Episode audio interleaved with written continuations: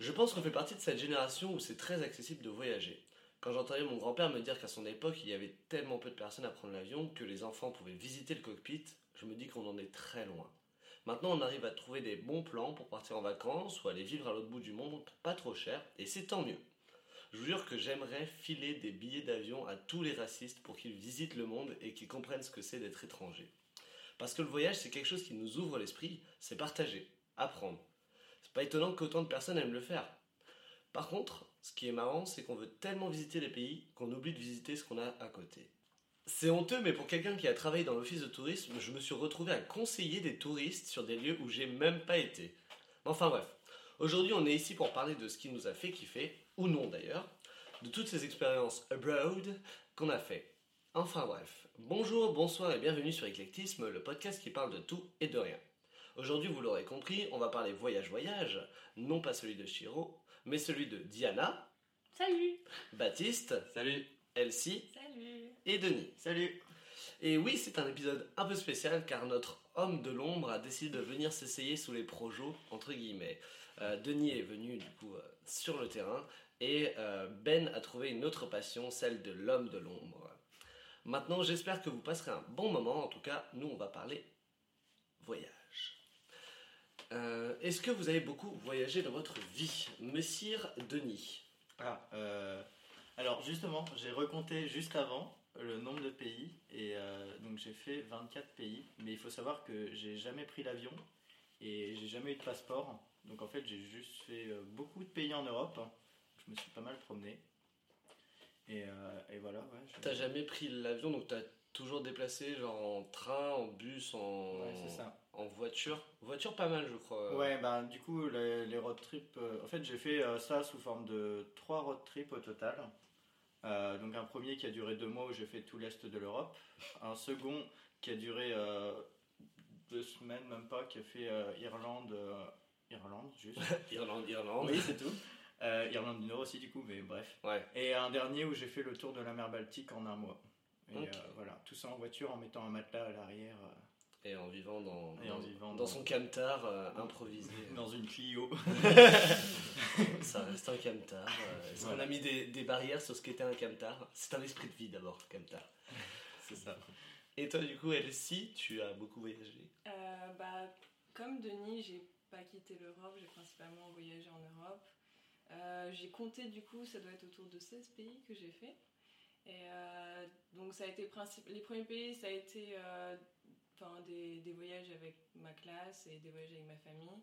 J'ai fait un tour d'Europe aussi avec Clément. Mhm. Et, euh, et je suis partie aussi au Pays de Galles. Et euh, par contre, j'avais, enfin à l'inverse de toi, j'avais un passeport parce que euh, il y avait le problème du, du Brexit qui se posait Ah oui, c'est avec le Pays de Galles et je savais pas vraiment comment ça allait se passer. Donc j'ai pris un passeport au cas où, qui m'a pas trop servi au final. Mais euh, Alors, tu l'as pris il y a pas longtemps, donc, euh, Oui. donc ça peut toujours servir pour le oui, futur. c'est euh, valable quand même 10 ans, je crois, un truc comme ça. oui. Donc ça va, t'as t'as le temps de voyager encore. Ouais.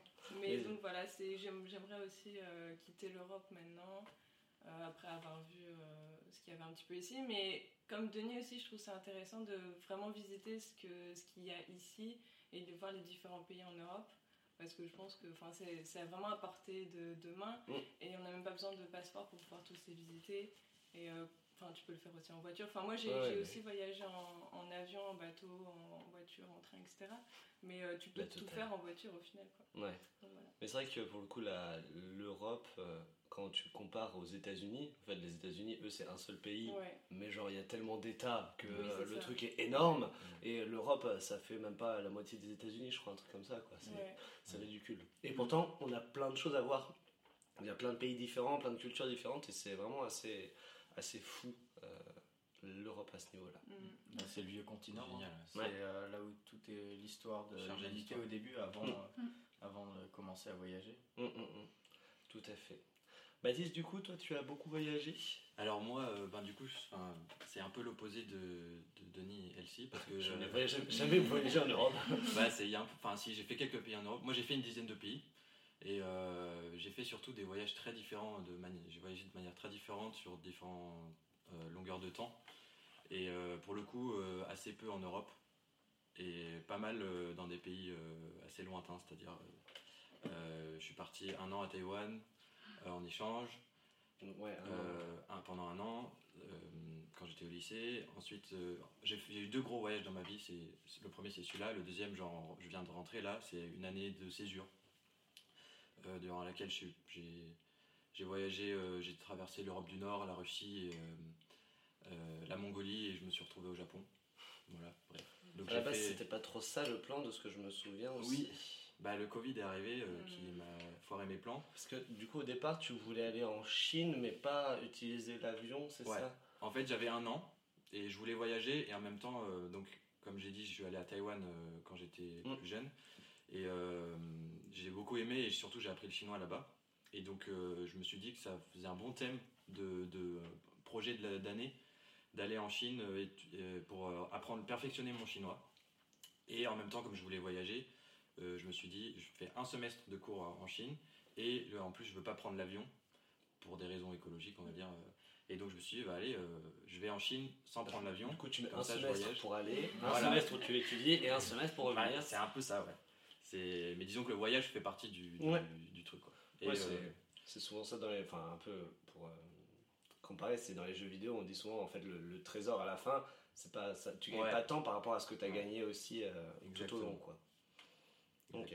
Mais du coup, tu t'es déplacé comment pour aller là-bas Donc euh, j'ai fait euh, en fait tout, euh, j'ai fait, j'ai tout fait sauf euh, sauf l'avion quoi. Donc, euh, Mhm. enfin si j'ai même pris l'avion au final à cause du Covid. Ah bah oui, pour rentrer Euh, euh, bah, pour, pour, pour arriver au Japon. Ah. J'ai pas. j'ai- oui, c'est vrai que en train c'est compliqué. Ouais. Bah, j'aurais pu trouver Ça des se ferries fait tout en ça. bateau, ouais. Ça Ouais. pourrait se faire, Mhm. mais là euh, c'était clairement euh, c'était la c'était galère quoi. Donc j'ai dû prendre l'avion au final, mais sinon j'ai fait train beaucoup. Mhm. Je fais le transsibérien en fait. Ah, euh, Ah, trop bien. En. Russie, ouais. Mm. C'est très cool. Et euh, j'ai fait- j'ai pris beaucoup le bus en Europe parce que c'est le moins cher. Ouais. Mhm. Donc Oui. bus et euh, Ouais. des ferries, euh, je traversais la mer, euh, voilà, ferry. Et j'ai même fait du stop au Japon. Enfin, voilà, de. J'ai essayé- j'ai touché un peu à tout. Mm. Et après j'ai fait d'autres petits voyages plus petits, mais euh, mais du coup je suis un peu l'archétype du gars qui euh, connaît pas trop euh, l'Europe.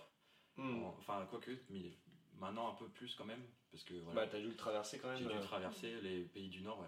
Et puis je suis allé en Espagne, je suis allé en Irlande avec Denis d'ailleurs. Mhm. Euh, donc j'ai fait quelques... mais mais je consi- je considère par exemple Ouais, tu n'es pas un fin connaisseur de Voilà. l'Europe. euh.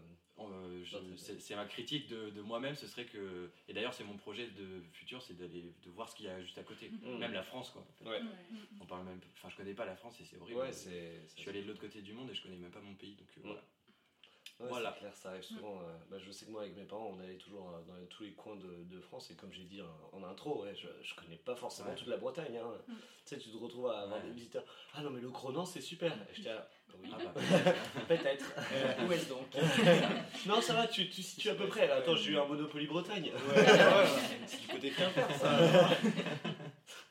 Donc voilà, donc j'arrivais à peu près à situer, mais c'est pas pour autant que j'y étais allé. Et, et on t'arrive toujours. Et en fait, c'est c'est les gens qui te conseillent à aller aux endroits. Du coup, tu retrouves à conseiller les gens avec des conseils que tu as reçus. ouais, alors t'es même pas allé. ouais.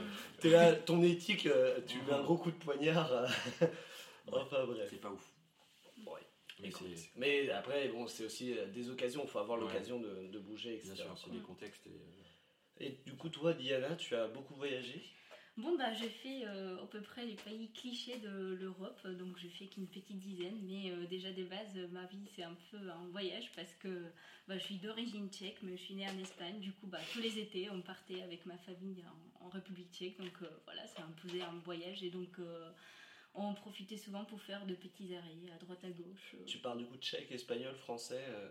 Quand est-ce que tu t'arrêtes Non, pour le coup, tu parles vraiment tchèque et... Ah oui, oui, je parle galicien aussi parce que du coup Ah. en Espagne euh, on a habité en Galice, Ah ouais. donc euh, voilà c'est collé au Portugal, donc Ok, c'est ouais. un petit mélange entre. euh, Plus qu'à apprendre le breton, quoi. Ouais, Justement c'est drôle parce que bah, comme tu disais tout à l'heure Clément, toi tu disais que tu connaissais pas forcément toute la Bretagne. Ouais.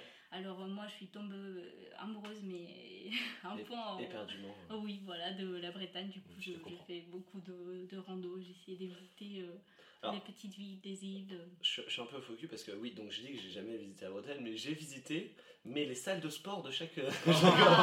non, mais en fait, c'est pour le Gouren. En fait, t'as une compétition Ah oui. à un endroit. c'est vrai. Du coup, tu te retrouves Bah à, oui. à aller faire des compétitions partout Ouais. en Bretagne. Oui, Mm, mm, oui, c'est vrai. Et donc, euh, j'ai visité un peu, un peu partout, mais je suis resté cantonné au- à la salle de sport. Ouais, et après, le soir, tu rentres à la maison. Mm.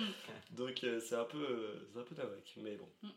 Donc voilà, donc tu as quand même pas mal voyagé. Donc t'as- Oui. tu disais, oui, toi tu faisais pas mal de Espagne ou euh, République tchèque. Oui, sinon je fais l'Autriche, euh, la, la Grande-Bretagne, euh, la Pologne, la Croatie. Mm. Après, voilà. T'es jamais peu- sorti d'Europe non plus Non, non, non, non, non, non. D'accord, ouais. Et euh, Mais en tout cas, ce qui me fait marrer, c'est d'entendre surtout que tout le monde dit oui, j'ai pas tant que ça voyagé, j'ai fait euh, 16 pays, j'ai fait euh, peut-être 24 pays. Mm. Euh, Denis, t'as quel âge déjà? Vingt- 25 ans? 24 s'il te plaît. 24 encore, ouais, 24 pardon. Donc C'est pas la 24, même donc un pays par an techniquement. mm, Et Fait en trois mois. ouais, c'est ça. Et donc et c'est ça. Et surtout, c'est fait en quelques années parce que tu as- t'as pas fait ça euh, genre depuis tes 0 ans. Oui, non, Donc, c'est euh, sûr. Et puis on compte pas euh, ah bah, après avant. Parce que par exemple, moi, genre j'ai été en Grèce quand j'avais peut-être euh, 5 ans, mais genre est-ce que je compte Ouais. vraiment ça? Ouais, Si tu t'en souviens même pas. ouais, ouais. Mm, Genre, les- je me souviens de deux choses peut-être. C'était euh, la, la, la nourriture qui était très bonne et je me souviens de- d'avoir fait. euh, alors, j'étais petit, hein, faut vraiment pas m'en vouloir, mais euh, j'avais vu les, euh, les calices du coup de, de un peu bah, de la religion catholique. Et j'ai dit à ma mère, Waouh, Jésus, il est trop fort, il a gagné plein de coupes. et du coup, c'est vraiment les deux souvenirs que j'ai. C'est ma mère qui se fout de ma gueule parce que j'ai dit ça. et, euh, et la bouffe, quoi. Donc, 5 ans, franchement, envoyer un gosse à, à l'étranger, hein, vraiment, Ouais. ça lui ouvre l'esprit. Vraiment. ouais, donc voilà. Euh, et du coup, un peu sur, ces, enfin, sur tous les pays que vous avez vus, quel pays vous a le plus plu pour l'instant Que vous avez visité? Pays que vous avez visité. Oui, je sais que c'est une question très dure. Oh, mais je, je pense à ça, j'ai même pas dit euh, où est-ce que j'ai voyagé, moi. Ah. Euh, Du coup, j'ai. Alors, j'ai l'avantage d'avoir un cousin canadien, euh, du coup, je- avec qui je m'entends super bien. Et du coup, je suis allé le voir quand j'avais 10 ans. Donc, pour mes 10 ans, je suis allé au Canada en été. Et euh, j'y suis retourné après à mes 16 ans. Donc, j'ai fait été et hiver. Franchement, très bon bail. Et euh, autrement, j'ai fait bah, Royaume-Uni. euh, je l'ai un peu traversé, du coup, avec des compétitions de Gouren qu'on a fait à travers tout le pays. Donc, entre, enfin, entre Écosse et Angleterre. Et du coup, c'est, on a fait road trip et tout, c'était très sympa. Sinon, j'ai dû faire des stages en Espagne, encore avec le Gouren. Vraiment, euh, très bon bail pour voyager. c'est clair, c'est clair. Et, euh, et j'ai fait un, donc le voyage avec euh, Elsie, comme on disait avant. On a fait une dizaine- de, de pays d'Europe en En train. En comment? En un mois, en Un un, ouais, j'ai repris en un an. J'étais pas- oui, techniquement c'est en un an, mais on peut même le réduire à un mois. Ouais, puis on était principalement en train et en car.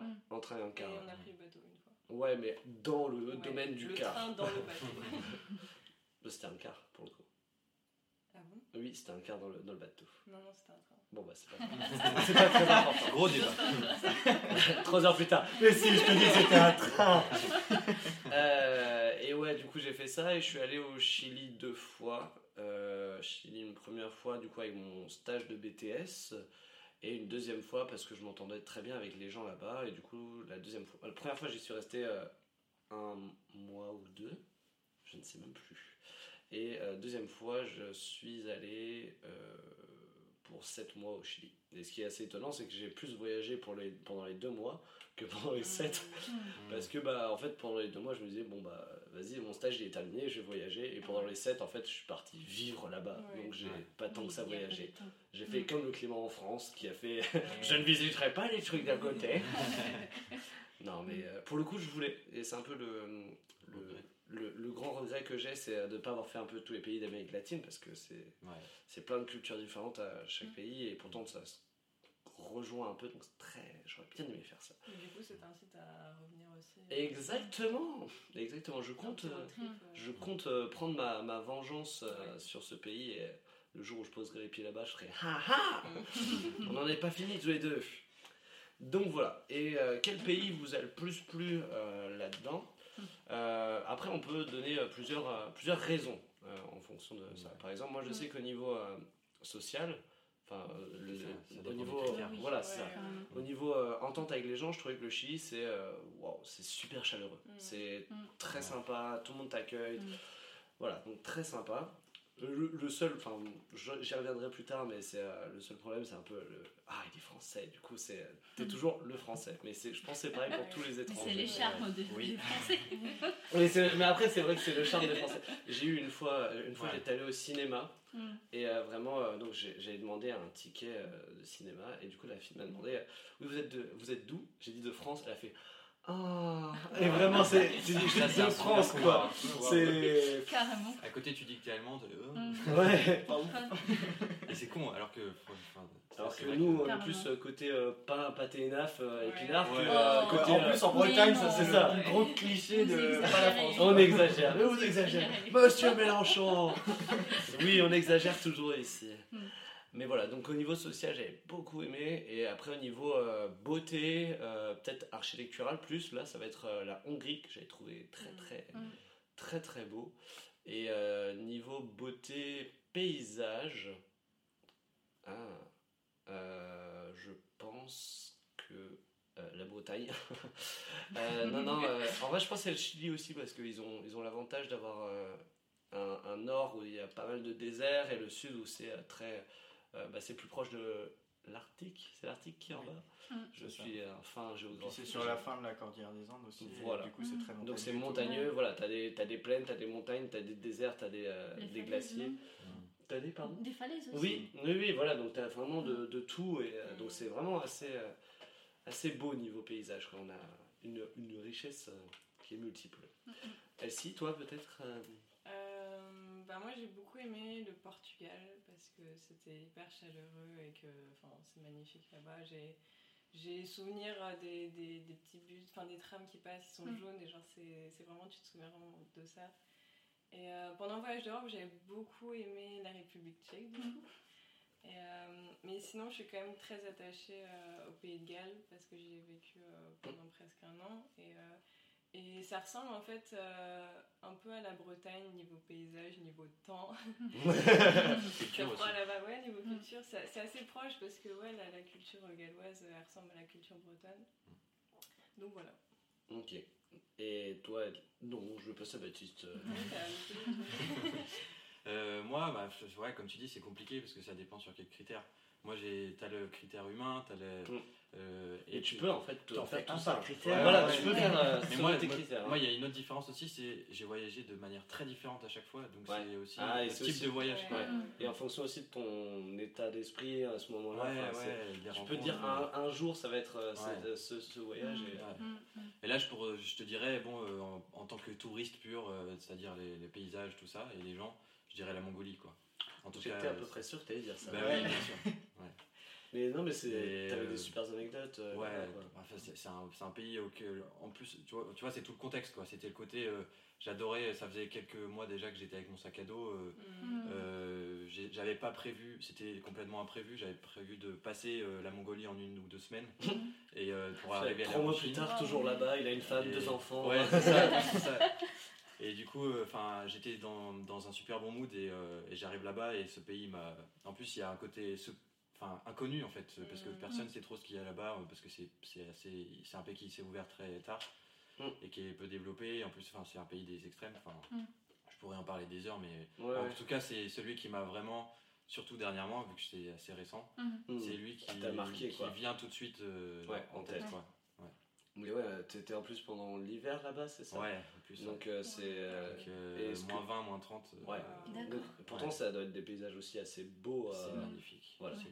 Les, les paysages, c'est le premier truc. Les paysages et la culture, euh, c'est des nomades. Ouais. Mm. Euh, C'est très différent de ce qu'on a à voir. C'est mais- voilà, c'est une autre planète quoi. Ouais. Mais surtout euh, l'endroit en fait, c'est un. Pourquoi? Parce qu'il y a, il y a très peu de gens qui. C'est des nomades, mais il y a aussi très peu de gens. Ça fait 5 fois la France en, en espace, superficie. Mhm. ouais. en superficie, et il y a 5 millions d'habitants. Et en fait, la raison principale à ça, c'est juste que c'est un endroit où les, les hommes sont pas peuvent pas survivre. Enfin, Mhm. c'est très difficile de. Mm. C'est des conditions assez difficiles quoi de survivre. Et s'ils sont nomades, c'est pour éviter un peu les Et- endroits qui sont froids et Bah, je pense ou- que c'est. Je sais pas après euh, les raisons, mais euh, l'hypothèse, ouais, c'est c'est que en fait c'était la manière de survivre euh, Mm. à l'époque Mm. en tout cas. Mm. Euh, maintenant après, plus tu le développes, euh, t'as- t'as- on a l'énergie, enfin bref tout ça. Ouais. mais Oui. à l'époque, il y a rien qui pousse en fait, c'est des Mm. steppes Mm. et un désert. Et donc Ouais, euh, en gros, euh, la danse. euh, tu- Pardon. ouais, c'est pas mal ça. non mais euh, ouais, euh, donc euh, enfin moi ça m'a trans, ça m'a transcendé. euh, Hmm, Ouais, ouais, ça t'a. Ça m'a ça m'a touché. euh, Puis assez humainement aussi, je pense qu'ils sont vachement Ouais. chaleureux de ce que tu racontes. Ouais, bien sûr. Il y a la culture, euh, les gens t'accueillent chez, chez eux dans leur yourte. et il y a la culture du peuple. En fait, ils vivent, euh, du coup, ils sont très euh, solitaires parce que en fait, euh, ça- c'est des vies par famille. Dans la- Ouais. je, parle de la, cap- je parle de la campagne, mais c'est-à-dire, Ouais. euh, Mhm. enfin, il y a, en gros, il y a une ville, euh, c'est la capitale, et le reste, c'est, c'est des nomades euh, qui vivent encore un peu à l'ancienne, quoi. Mhm. Et, euh, et du coup, il y a le côté familial, c'est-à-dire que la famille, ils sont à la fois tout le temps ensemble, entassés dans, dans une, donc c'est, t'as une pièce, quoi, donc c'est vraiment particulier. Et à la fois, il y a vraiment personne d'autre, ils peuvent p- voir personne d'autre pendant des mois. D'accord, il n'y a pas d'autres yurts à côté par exemple euh, Euh, non, euh, alors après, Je pensais des voisins, et puis des petits villages, enfin tu vois, un Ouais. yurt qui allait se faire pour Non. bah, pas rester que justement avec Non, la non, famille. c'est vraiment yurt par yurt. Après, euh, il y en a certains qui ont acheté des. Parce qu'il y a le tourisme qui se développe. Ouais, Et donc, il y a certains, ils ont des yurts vides, ouais. mais euh, juste pour accueillir les touristes. Mhm. Mais euh, non, les, les gens, ils vivent. euh, Alors après, je pense qu'il y a des moments où ils se voient, ils, ils se connaissent quand même. ouais. Le voisin, ils savent que lui, il est là. Le voisin, tu sais, c'est euh, mon ça. voisin il y a deux mois. Ouais, c'est ça, non, mais ouais. Mais euh, donc, je suppose qu'ils peuvent se voir de temps en temps, mais concrètement, ils vivent. euh, la yourte, elle est paumée. Enfin, tu re- en plus, tu as des étendues. c'est tout plat, donc tu vois très loin. Tu as une. une- comment on dit? Enfin, bref, tu vois de loin, quoi. Il n'y a pas de montagne et tout, et il n'y a rien. Mm. T'es es perdu, quoi, au milieu de nulle part. Ça doit être un peu dépaysant parce que Ah ouais, quand tu es dans le coin, euh, Ouais. ici tu vois Ouais. toujours une ville à l'horizon, etc. Ouais, ouais. Tu puis c'est- Et du coup là, de voir qu'il y a, y a Ouais. rien, c'est Mm. très naturel, ça va être assez. Tu te déplaçais avec eux? Ouais, en fait, euh, donc la Mongolie c'est un peu particulier parce que c'est euh, un pays qui, est- qui a fait partie de l'URSS. Avant ça, c'était euh, sous l'emprise chinoise. Mhm. Et euh, en plus, c'est c'est une culture nomade, donc c'est pas, C'est pas la culture de. Ouais.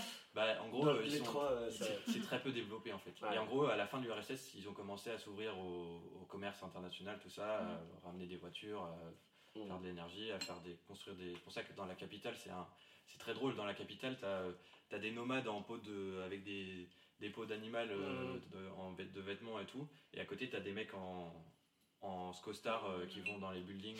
c'est un mélange, tu vois. euh. Mais euh, parce qu'en plus, ils ont un désert, donc ils ont du charbon, donc tu vois. mais du coup, du coup, euh, ouais, il n'y a pas de. euh, du coup, pour ce. Et en plus, il faisait froid. Mhm. Et euh, la- la- le seul moyen de voyager là-bas, c'est. euh, c'est euh, parce que même les, les, les routes, il y a. En gros, tu as deux, trois routes qui traversent le pays et le reste, c'est des steppes. Donc, tu, ils sont en 4x4 et puis tu roules euh, dans la, Ouais. dans la terre, quoi, euh, Mhm. dans le sable et tout. Et donc, euh, euh, et donc voilà, euh, faut faire gaffe, il n'y a pas de licence partout. En gros, Ouais. euh, et puis euh, t'as pas de, de réseau partout non plus. Mhm. Ouais.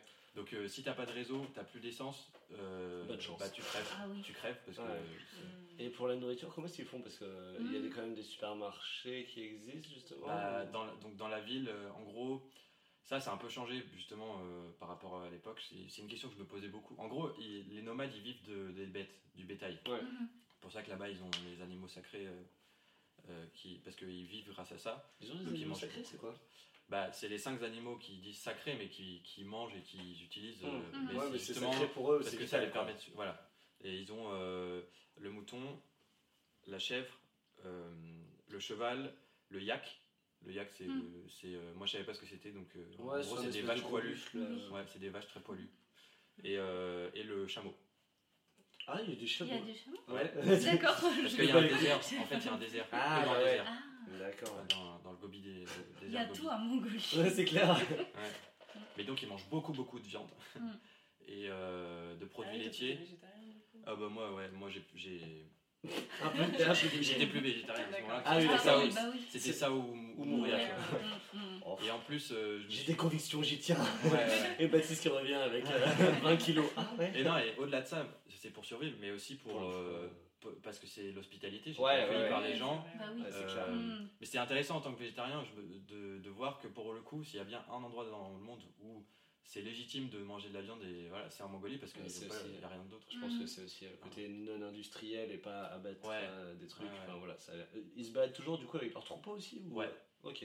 Ça c'est très Ça doit être un peu relou à transporter un troupeau de. Bah c'est euh, c'est tout un délire. euh, c'est tout un délire. C'est- C'est le- c'est leur culture, enfin c'est Ouais, leur travail en fait. ouais. euh, c'est des bergers quoi. C'est Ouais. comme euh, ils, vont gérer, ils vont gérer le troupeau. Mais le truc c'est que le troupeau il n'y a pas d'enclos, euh, rien. C'est Mhm. juste des. Naturellement en fait les bêtes elles restent à peu près, à peu près ensemble. Et euh, c'est des steppes donc euh, en gros ils sont dans le coin euh, et euh, ils vont. Enfin, en gros, euh, ouais, voilà, ils passent la journée euh, à les surveiller pour pas qu'ils se fassent bouffer. En gros, c'est plus ça. Hmm. Mais ils sont euh, totalement libres, en fait, les, les, les, les animaux. Ok. Bref. Donc voilà, ça. Et donc, euh, pour, juste pour répondre, euh, j'ai j'ai fait des tours. Donc, j'avais Mhm. un guide, D'accord. enfin, un guide, un chauffeur avec sa- Mhm. son 4x4. Et on était plusieurs étrangers. On, faisait, on dormait chez les nomades parce qu'ils ils se connaissaient. Et voilà. D'accord. Ah bah c'est super Donc intéressant. euh, je Ça pense que la. Mongolie, c'était le pays Hmm. préféré Baptiste. Oui, c'est noté, c'est noté. C'était pas compliqué à trouver. Ah, mais après, sur d'autres critères, j'ai. enfin, Ok, donc t'avais d'autres critères, mais euh, vas-y, euh, tu peux le dire, mais pas de euh, soucis. non, bah, c'est. Le Japon peut-être? Le Japon, euh, en fait, j'ai plus, j'ai aimé euh, plus euh, les expériences que j'ai faites là-bas. Mhm. Mm. En soi, le Japon, j'ai j'ai beaucoup aimé, mais euh, ce serait pas dans mon top. euh. Je mettrais l'Inde devant le Japon, par exemple, Ok, ouais.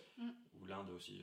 Euh, et le côté social, en plus, enfin le côté humain, en Inde, c'était complètement fou. Quoi. Ok. Bon, super. Enfin, tu as, tu répondu à tous les critères que l'on avait donnés. Ouais. Je pas, euh, Non, mais t'inquiète. Mm. Euh, Diana. Bah moi, puisque je suis toujours en France, je pense que c'est la France. Mais euh, autrement, bah euh, j'ai pas un pays qui soit euh, mon préféré. Je, Ok. je sais pas. euh. Tu n'as pas de chouchou, tu es la, vraie non. belle mère de, fa- enfin la vraie mère de famille qui dit je vous aime tous pareil. Je suis une vraie cosmopolite. J'espère sortir de ces cadres-là un Ouais. jour, mais euh, pour l'instant, euh, bah tout me va en fait. Du coup, tu disais que tu étais tombée folle amoureuse de la Bretagne, euh, Oui. je- sans, sans exagérer mes mots. hein. Euh, Pas du tout. Pas des Bretons, hein, de la Bretagne. oui, oui, oui, t'inquiète. Ça, c'est autre chose, les Bretons. hein. Oui. Et euh, qu'est-ce qui te plaît ici, euh, par exemple? Bah, déjà, les gens, ils sont super ouverts et très souriants. Ils t'accueillent très très vite. Et puis, bah, en fait, euh, oui, aussi, la L'alcool- joue beaucoup. les citres. ouais. Et puis la nourriture, elle est magnifique aussi. Et sinon, ça ressemble beaucoup à la Galice parce que bah, c'est l'autre Finistère en fait. Donc euh, Mm. voilà, tout, tout correspond à mes critères. C'est Euh, ça, tu retrouves un mer, peu euh, ce que mm, tu as mm. eu. ça- Il y a un peu le côté maison, mais ailleurs aussi. oui, quoi. oui, oui. Et puis il y a la beauté euh, de la littérature médiévale, voilà, qui... Uniquement médiéval. Non, pas, que médiévale, mais je vais dire, il y a les origines ici en Ouais, Bretagne, donc voilà, c'est très, Oui, c'est vrai, très c'est vrai. attirant. C'est vrai, c'est vrai. Ok. Si ça répond à ta Ça répond très bien à ma question, mais tout, toute réponse me va. Comme disait ma prof, comme disait ma prof de philo, c'est- il n'y a pas de, de mauvaise réponse. Ah, Il n'y a que des cons. Denis, En parlant de con. Merde, la transition est toute trouvée. Oh là là Euh, Alors, moi du coup j'ai pris beaucoup de temps pour réfléchir là pendant que vous discutez, j'étais en mode euh, putain, Heureusement que j'ai euh, pas commencé par toi du coup. Ouais, grave, en vrai j'étais pas prêt. Et euh, en fait, euh, il y a un pays, en fait j'ai, c'est une combinaison de pays, c'est le fait d'avoir fait le chemin Ouais. comme ça que c'est devenu, euh, que c'était incroyable. En fait j'ai fait du coup toute la remontée de la Norvège pour aller jusqu'au point le plus au nord de l'Europe, c'est par une route qui s'appelle la E39.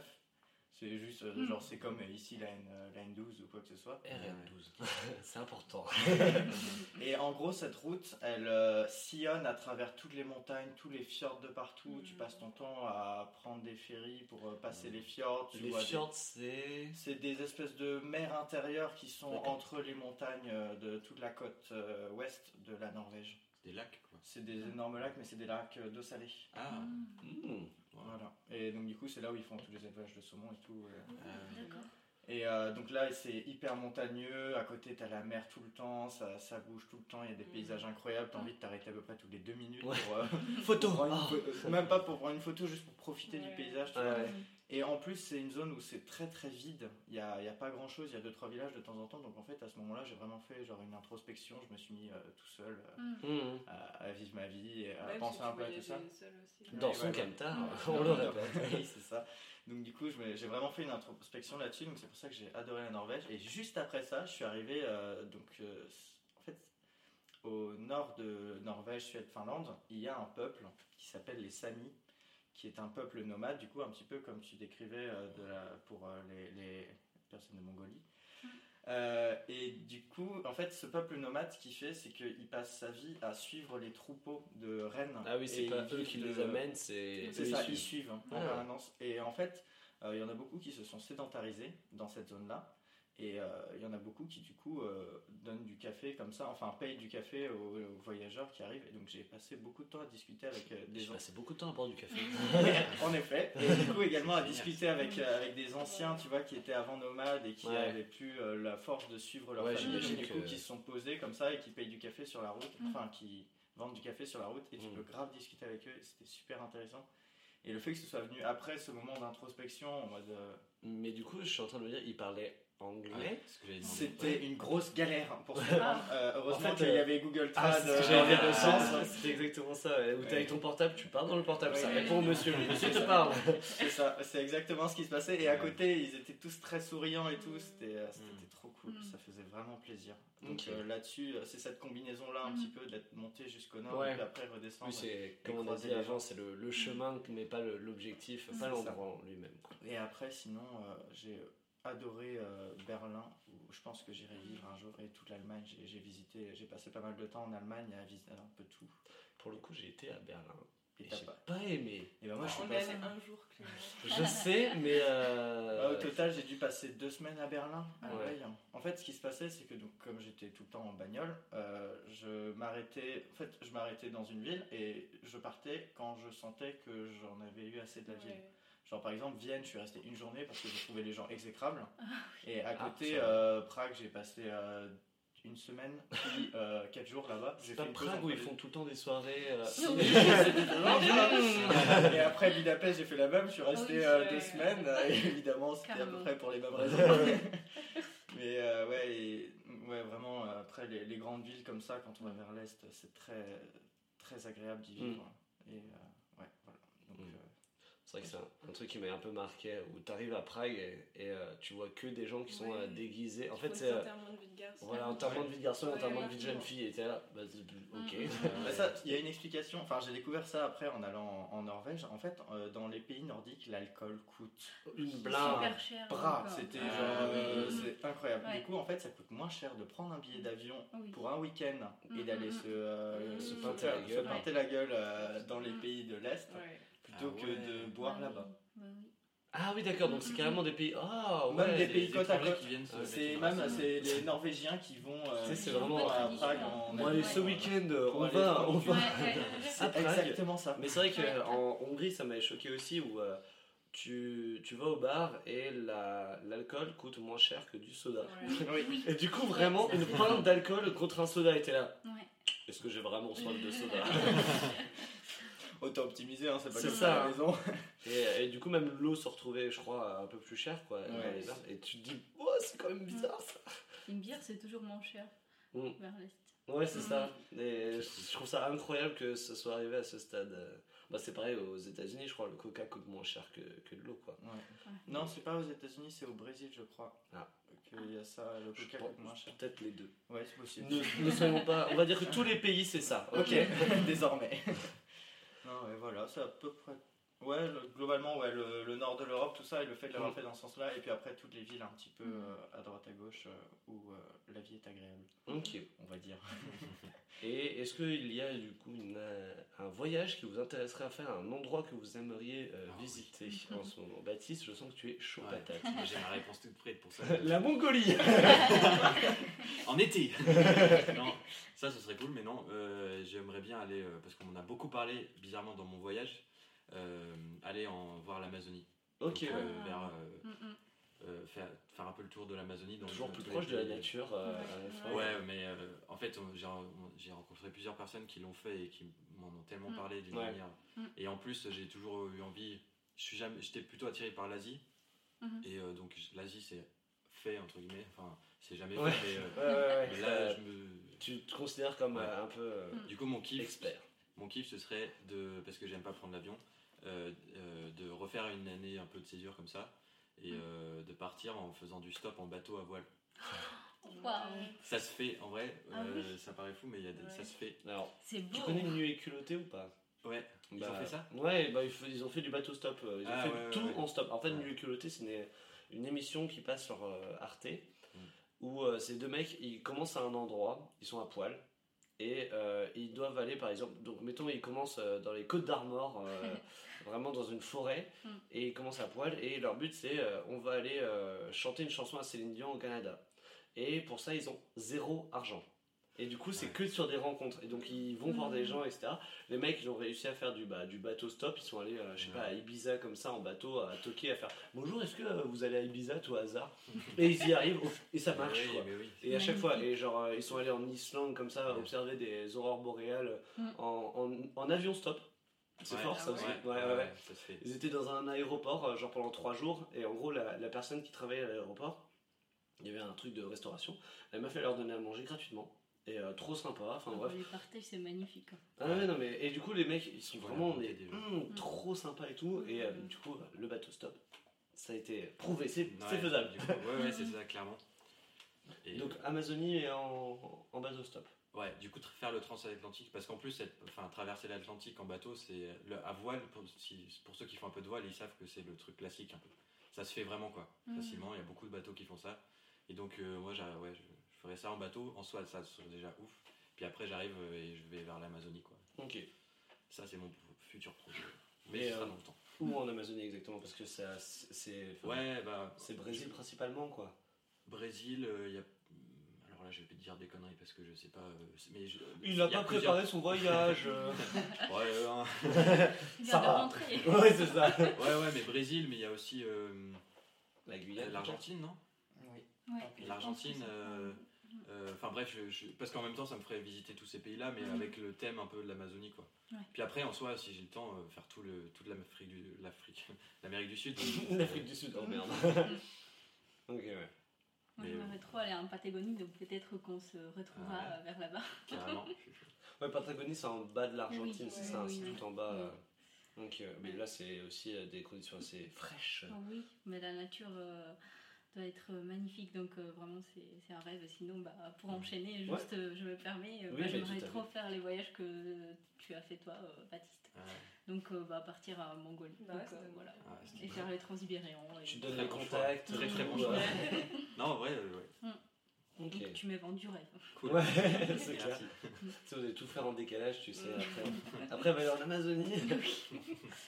ok. Euh, Denis. Ouais. Euh, J'étais en train d'y réfléchir du coup. En fait, j'ai envie de faire un peu tout le globe et du coup, c'est un peu euh, dur de choisir une destination comme ça. Si, si, il y a un truc. Je suis, j'ai toujours la rancœur. J'ai euh, j'ai postulé à un, Ah, oui. voilà, à un service civique euh, en Antarctique Ah ouais. sur euh, la base de Dumont-Durville, qui est du coup c'est au sud, c'est au sud de l'Australie à peu près. C'est entre au sud de l'océan Indien on va dire. Et j'ai pas été pris. Ah. Mais euh, ouais du coup euh, j'aimerais bien aller en Antarctique. C'est Mais- pourtant, tu te dis, il doit pas y avoir tant que ça de monde qui veut aller en Antarctique. Ouais mais je sais pas, c'est c'est l'expérience de, Ouais. de l'Antarctique. Je Ah il y, mais- il y a tellement rien là-bas et Ouais. c'est tellement un la survie. territoire désolé, c'est ça, c'est de la survie. C'est Alors, Baptiste et Denis, vous me faites beaucoup marrer parce que les deux, c'est genre, moins vous voyez de personnes, mieux Oui. vous. C'est vrai, c'est vrai. bah oui, Mais oui. Mais euh, ouais, mais parce que ça te permet de un petit peu euh, te recentrer. Enfin, j'ai pas envie de faire dire recentrer, je trouve ça tellement cliché, mais genre. De... Tu as pas dit, Baptiste? Je veux pas créer de conflit, mais. non, mais j'ai dû le dire aussi, donc. Mais, mais j'ai- j'aime pas, je trouve ça un peu cliché, mais vraiment prendre du temps pour, pour Mm. soi, Ouais. pour voir un peu qu'est-ce qui est essentiel et. Ouais. et après, revenir dans la ville pour euh, Ouais, c'est ça. capitaliser un max. C'est euh, ça. et ça va plein de choses. Ouais, et du coup, ouais, voilà, c'est à peu près, c'est le voyage que je pense que j'aurais beaucoup de mal à faire dans ma vie et que j'aimerais trop faire. Ouais. Parce que j'ai pas envie de le faire en mode touriste ou euh, Ouais, là-bas en prenant un bateau avec, Mm. euh, avec 30 un groupe. Chinois, euh, ouais, ça. euh, Oh, bah, super. Désolé, cliché Ouais, c'est clair. Les clichés qui sont balancés là, genre. euh, Non mais euh, tu vois tous les bateaux touristiques où t'as tous les euh, tous les euh, riches qui, qui disent ah je vais aller voir Ouais. Ah l'Antarctique, oui, tu photo, vois, photo, genre, photo. c'est ça genre je voudrais y aller pour une bonne raison Il y avait un truc qui m'avait flingué, c'était euh, du, euh, du tourisme au Sahara. Et en gros, les, les gars, ils arrivaient à créer en gros euh, une- un bâtiment à chaque fois, tu sais, qui était amo- amovible, donc ils pouvaient le déplacer, etc. Mais à chaque fois, ils étaient dans le meilleur des conforts, mais ils traversaient le Sahara et à Ah chaque fois, ils se reposaient. Ah, Et j'étais là, genre, mais vous avez tout ruiné, les gars. Ouais, c'est même pas on s'adapte aux autres, c'est allez, Ouais. ils vont s'adapter à nous là. Puis tu rien triste, hein. Ah oui, oui, c'est. Ouais. Mais après, je pense qu'ils ont dû visiter des trucs, quoi, mais euh, genre juste. Ouais, mais euh, t'es dans ton petit confort. C'est euh, ça, ouais. T'as même pas l'expérience. Ouais, ouais. C'est comme les croisières, ça c'est un truc. Ouais. Ah, terrible. Alors, Les gens- ah, pareil, les voyages organisés, là, les trucs Non. tout faits, euh, circuit touristique, pourrais pas. pareil. C'est pas C'est une angoisse, un stress. euh, en fait, moi j'ai vraiment envie de faire une croisière, mais pour une Ah. seule bonne raison, c'est comprendre. Les gens qui le font. Ouais, c'est ça, Ouais, c'est vrai. l'intérêt où je suis genre. Un peu en mode espion. espion. Bah, parce que tu sais, c'est genre, tu vas rester coincé sur un bateau. Ok, c'est cool de faire une croisière en bateau Ouais. et tout. Tu fais Et un déjà, t'as une- sur genre-. Oui, c'est ça. T'as une piscine, t'es là, genre, oui, Mais bon, bah, du coup, je. blinde aussi, quoi. Bah oui, Ouais. mais oui. Non, mais tu sais, tu vas juste faire de la piscine, du cinéma, enfin des activités ça, que tu ouais. peux faire Ouais. sur la Tu terre. dépenses tes thunes, il y a des Ouais. magasins, tu Et consomme, consomme, tout Et- le temps. Et ils te lâchent une, un jour le matin sur, euh, dans une ville, Ouais. tu repars le Et soir. par Ouais. contre, si t'es pas là au retour, euh, tu te fais niquer. Tu, Ouais. tu finis, euh, oh non, je suis en Égypte, là, je suis coincé, vous pouvez me chercher. Mais ouais, c'est vrai que on m'a expliqué ça il y a pas longtemps, c'est que si t'arrives pas à la bonne heure au, Ouais. au ferry, euh, c'est ciao. Ouais, normal. Ouais, ouais, mais bon, ça fait mal quoi. Ouais, c'est. T'as payé ton voyage, maintenant tu te démerdes pour rentrer, quoi. Ah oui. c'est clair. Et même, tu te dis, bah ouais, non, si, si tu te fais mal, tu sais, mettons, euh, tu, tu te pètes euh, une jambe, tu Ouais. vois, bah, veut dire que tu dois rester à l'étranger parce qu'à mon avis, sur le bateau aussi, les soins, ils doivent avoir des médecins, mais. Ah, ils ont tout, ils ont des vagues artificielles. Donc, Ils ont, c'est avoir des s'ils ont des médecins. vagues artificielles, il faut bien avoir- un bloc opératoire dans le. On a un IRM. Tranquille. tu sais, du coup, tu prends ton, ton séjour euh, en Ouais, ça coûte moins cher sur mer. ton- Voilà, c'est ça. Ok, euh, je n'ai oublié personne, Elsie. Si. Bien sûr, tu. Bah, bien sûr. Euh, bah moi j'ai pas de réponse précise, je sais pas trop. Je me dis j'aimerais bien faire un, un road trip euh, en Asie un jour parce que ça fait un peu rêver je trouve. Et Mm. Quelle partie de l'Asie euh, C'est assez grand l'Asie, l'Asie dans le fond. du sud-est plutôt. Des pays, du coup, à peu près que tu Euh, voudrais. je sais pas, l'Indonésie, Philippines. Ok. euh, Même euh, Corée, Japon, ça c'est plus vers l'est, mais. Ouais. ça, ça me tente beaucoup. Puis j'ai hum, une de mes anciennes colocs qui, euh, qui est partie en Indonésie, qui a vécu là-bas pendant assez longtemps, et puis elle m'en a Mhm. beaucoup parlé, je sais pas, ça m'a, ça m'a donné envie. Sinon, j'aimerais bien, euh, peut-être comme Denis, euh, repartir, enfin, comme ce qu'on a fait, euh, le voyage en Europe pendant un mois, mais cette fois faire moins de pays et rester plus longtemps dans les pays parce Ouais, que parce c'est un que peu pour le coup, on a fait euh, trois, enfin, trois semaines, un mois où euh, c'était un jour ou deux par Ouais. pays. Mm. Ouais. Et C'est un peu euh, frustrant quand la tu passes genre, pareil, une journée dans Berlin, tu, tu vois quasiment rien et tu Moi, ça m'a suffi. Mais tu vois, il y, a des- il y a des pays où, enfin, je sais pas, Prague par exemple, j'aurais aimé rester beaucoup plus longtemps et Ouais, ouais, normal. c'était grave chouette. C'est l'erreur des, des premières fois. Ouais. Plus tu Après- voyages, plus tu te rends après, nous, on voulait juste voir le, le maximum de. Ouais, de ouais, Et puis l'avantage, en fait, nous, moi ce que je dis, c'est que ce qu'on a fait, c'est un trailer sur tous les pays d'Europe. quoi. Ouais. C'est après euh, retourner si t'as C'est envie, ça, par si exemple. envie de passer euh, plus de temps dans un autre. euh, Budapest, on a tous les deux envie d'y retourner. enfin, Grave. Mais après, c'est ce que euh, on en avait déjà parlé. Et moi, je trouve, j'aimais pas trop ce principe parce que je trouvais c'est genre c'est, c'est un peu ni fait ni à faire dans tous les pays. C'est ça le truc. Mm. C'est-à-dire c'est-à-dire que en fait, t'as passé un jour à Berlin. Si ça se trouve, ça t'a pas plu. Ouais. Et si ça se trouve, si t'avais déjà Ouais. passé euh, trois jours, ça Mm. aurait été tellement mieux et t'aurais un peu plus compris la ville et comment, pourquoi elle est intéressante et pourquoi ça, Mm. pla- ça t'aurait plu en fait. Et euh, Même sujet pour toi et Vienne. Tu n'as passé qu'un Ouais, jour à Vienne et. oui, mais parce que, euh, enfin, ouais, je sais pas, les gens étaient pas accueillants. Mais c'est vrai, qu'il suffit. hein. Il suffit, il suffit Vienne, de. Bon, ouais, Vienne, moi ça allait. Moi c'était la Hongrie où je me souviens Ouais, que. non, non, Ah oui c'était terrible. Ouais, ouais, ils étaient- pff, Dès que tu parlais anglais, tu sentais que tu les saoulais. Hein. Ah les gars, ils étaient là, genre. Ouais, ouais, bon. Il y avait une dame au resto. Vraiment, je suis pas relou, quoi. Mais il y avait une Ouais, dame au comprends. resto. euh, oui. elle, est à- elle arrive. Enfin, en gros, il y avait personne dans son magasin. On rentre Mm. et on dit Bah bonjour, on aimerait euh, manger, quoi. Et, bref, voilà. Et elle nous fait euh, one second. Et genre. euh, et vraiment, elle faisait rien. Et je sais pas, elle s'est barrée dans le coin et elle était vraiment Puis mal même, même en disant ça, ils nous parlaient Ouais. trop mal déjà. Et genre, elle nous jugeait d'un regard déjà. Tu sais, Ouais. c'était là, oh, il vient de me faire chier là. Ah ouais. J'étais genre, mais attends, mais ça Mm. va quoi. Il doit y avoir tellement des touristes tout le temps que Ouais. peut-être des mauvaises expériences, Bah, ça conditionne. J'imagine, ouais. Mais après, Mm. euh, C'est dommage. euh, c'est ça. même. C'est ça. Mm. Après, il y a des endroits qui sont assez touristiques, bah, comme euh, Prague. Ah pourtant, oui. Ouais, ouais. pourtant, ça, ça Vous perd pas de son charme.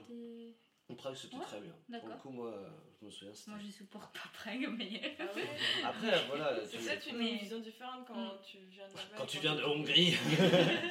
oui. Non, mais quand t'es touriste, t'es un peu oh, tout est trop bien. trop Ouais, bien. ouais. Oui, après, c'est mignon, mais Ouais. je sais pas, moi, personnellement, ça m'oppresse beaucoup. Oui, après, c'est la vie. Mais après, nous, mm. on était en mode vacances aussi. On n'avait pas d'objectif. Mm, c'est c'est aussi des modes de vie différents hein, quand tu vis dans un endroit. Ce que je disais, que moi, quand j'étais au Chili et que je vivais là-bas, bah, c'était, Ouais. je vivais pas du tout pareil que quand j'y ai voyagé. Mhm. voyagé quoi. Donc voilà. Euh, donc la destination, ça je vous ai demandé. Est-ce que vous vous verriez vivre à l'étranger? Donc Denis, toi tu as dit que Berlin ça t'intéresserait Ouais, éventuellement. j'ai vraiment envie de retourner à Berlin. En plus, j'ai trouvé des petites boîtes qui pourraient être intéressées par mon profil. Donc, euh, Oh. je vais- Moi, je pense qu'en plus français, il doit, pas, il doit y avoir pas mal de français. hein, Ouais, bah voilà, Ouais. c'était pour euh, travailler en anglais. Il y a beaucoup de, de personnes qui, qui vont là-bas pour travailler. Et ouais, j'aimerais beaucoup aller essayer, de, essayer la vie, genre 6 mois, 1 an. Le temps de se poser, Mhm. de, de voir qu'est-ce que ça donne. Et après, euh, voir si je bouge, si je reste. Ouais, c'est ça. Voilà. Mais souvent, euh, ce temps-là, il est assez important. Parce Ouais. que bah, du coup, moi, quand je suis parti à l'étranger, c'est au bout des 7 mois au Chili où je me suis dit, bah, je suis bien en, en Bretagne. quoi. Mhm. C'est euh, c'est là aussi où tu te dis, ok, j'ai vécu à l'étranger, mais euh, Mhm. on est bien, on est Ouais. bien là où on est. Ouais. Et, euh, et pareil, j'ai un autre pote qui est parti en Nouvelle-Zélande euh, il y a pas longtemps, pendant un an. Et euh, lui, il avait, un peu, il avait passé toute sa jeunesse euh, au même endroit. Et euh, du coup, euh, quand il est parti à l'étranger, il s'est dit, bah non, en fait, euh, il avait une, une grosse envie de barouder. Et une fois qu'il est parti pour un, an, bah là, il s'est dit, non, non, je, je reviens et je reste et je me pose ici. Quoi. Mhm. Et donc, c'est aussi un intérêt aussi de se rendre compte que Mm. voyager, c'est cool, mais aussi tu te rends compte que tu ne dois pas forcément vivre partout. hein. Mm. Et du coup, toi, Elsie, tu te verrais vivre à l'étranger? Bah, du coup, moi j'ai déjà vécu euh, Mm. presque un an à l'étranger au Pays de Galles, à Swansea. Et, euh, et j'ai vraiment kiffé euh, mon expérience là-bas. J'étais euh, dans une maison avec euh, cinq colocs. Et euh, du coup, bah, j'ai fait ma troisième année de licence aussi là-bas. En Et, Erasmus, euh, du coup. euh, En Erasmus, c'est ça. Et euh, en fait, quand j'étais là-bas, j'ai tellement kiffé que je me suis dit, je peux pas retourner en France tout de suite. Ouais, toi, t'as eu l'effet inverse pour le coup. Ouais, j'ai eu l'effet Ouais. inverse. Et euh, puis en plus, j'ai enfin, j'ai passé le confinement là-bas, même le confinement, même enfin, tout Mm. le coronavirus et Tout tout. se passait super bien. C'est vraiment super bien passé. On avait un jardin, enfin, on profitait tous T'as ensemble. juste deux tout. colocs qui sont morts du coronavirus, mais ça. Non, c'est c'est ça mais, euh, mais puis, euh, je me sentais à l'aise aussi, parler anglais tout le temps. Et Ouais. je me sentais bien là-bas. Et je me suis dit, ouais, j'ai j'ai besoin de repartir en fait. Mmh. Du coup, c'est pour ça que j'ai postulé pour un programme pour partir aux États-Unis euh, en janvier. Et j'ai été acceptée euh, juste après. Mm. Et donc euh, là, Du coup, là, c'est 6 mois aux États-Unis. 5 mois. ouais. 5 mois. Ok. Et J'ai été acceptée en- pour partir en Californie. Et euh, donc là, en fait, c'est juste la question de savoir si, si je vais pouvoir avoir mon visa et Mm. pouvoir partir là-bas parce que c'est un petit peu compliqué. Ouais, j'avoue que en ce moment là, c'est Ouais. c'est un peu le problème, ouais. Mais du coup, euh, donc là-bas, je serai, euh, enfin si j'arrive à partir, je serai assistante dans une école primaire française pour aider euh, les Mhm. enfants à mieux parler français. Et euh, je serai dans une famille américaine, je vais vivre avec eux. Et euh, du coup, euh, j'aurai le logement et la nourriture gratos, vais Mhm. pas payer ça. Et je serai payée aussi chaque mois. Donc je me suis dit, Erasmus, c'était une bonne expérience pour, pour vivre vraiment à l'étranger, sachant que moi, je vais être prof d'anglais plus tard. Et donc vivre, vraiment améliorer sa langue, etc. Et je me dis, les États-Unis, c'est une bonne expérience professionnelle aussi, euh, Mm. le fait de Oui, oui, c'est clair. d'être c'est- dans enfin, une école. euh, ouais, donc je me ça dis, fait un premier travail, ça fait un Ouais, premier. euh, Et en plus, aux États-Unis, à côté de la Californie, Ouais, bah, je me dis aussi, je pourrais un petit peu bouger là-bas, euh, Mm. puis visiter d'autres États aussi, comme je connais des personnes qui. en road trip, en voiture, en Clio, tu demanderas à Clio de Denis. Il faut le permis avant, mais. Ouais, c'est vrai. Après, aux États-Unis. hein. Aux États-Unis, je pense que tu galères à trouver une Clio. C'est comme au, au Chili, il n'y avait pas de Twingo. Genre, quand je leur parlais des Twingo, moi je leur parlais, ouais, ma belle Mm. Twingo. Et eux, ils disaient, une Twingo, je ne vois pas du tout ce que c'est. J'étais là, non, Oh. comment? Ils ont quoi comme marque? Je- bah, Ils ont des marques françaises, ils ont du Renault, du Peugeot Ah et tout, ouais. tu vois. Ils ont des marques de partout, mais il y a des modèles. euh, Ouais, Ils se sont dit, oh non, pas, pas ici. Non, la Twingo, c'est très français. Mhm. Cocorico, la Twingo. Ok, donc ouais, tu le verrais bien vivre à l'étranger, et c'est ce que tu vas faire là encore. J'espère, ouais. Oui, on croise les doigts euh, tous euh, très fortement. Inch'Allah. Et euh, toi, du coup, Bat, tu te reverrais vivre à l'étranger, vu que tu as Ouais. passé un an à Taïwan? Ah, moi, il y a- pour moi, il y a vivre euh, un an et euh, en sachant que tu rentres et vivre euh, toute. euh, Mm. Moi, j'avais pris la question ouais. comme euh, faire sa vie, tu vois. Ouais. euh, Bon, tu peux dans les deux sens. Et, euh, euh, écoute. En fait, euh, ouais. Bah, pour moi, vivre un an, je l'ai déjà fait et ça, selon les opportunités, selon ce qui se passe, euh, pourquoi pas, ça me. Mais voilà, un an. euh, en fait, c'est- ce qui est assez drôle, c'est plus un peu comme toi, plus euh, je voyageais, plus j'adore voyager. J'ai besoin de ça. Je, je vais refaire des, pour moi, je fais des, des gros voyages comme ça, mais Mhm. tout en ayant mon poids d'attache Mm. Ouais. en Bretagne. Et euh, je sais que je vais vivre ici. euh, enfin, en fait, voilà, je, je- ça m'a. Plus je pars, plus je m'attache à la Bretagne. Ouais, ouais. Ouais, Du c'est coup, c'est un peu non. Encore, Ouais. plus satisfaisant, quoi. Ouais.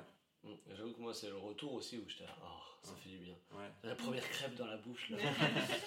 non, je crois qu'en plus, quand je suis rentré, j'ai demandé à ma mère directement, euh, Ah ouais. Enfin, où on trouve un geek à farce, là. Ah parce non, que- mais la bouffe, Mais tu bossais Ah quand oui. même dans un resto français là-bas. Ouais, non, alors, euh, c'est vraiment pour le, le mot français. Ouais, hein. C'était euh, café français. Alors, ils avaient eu un chef qui était français, mais il s'était barré. Ouais. Euh, après.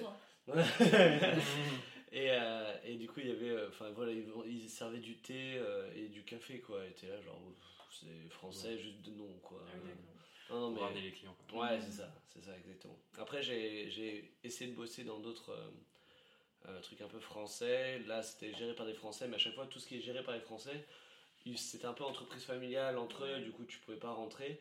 Et euh, j'avais bossé après à un autre endroit, dans un autre euh, rest... Enfin, là, c'était un restaurant français, mais pareil, euh, le chef était chilien, enfin, tu sais.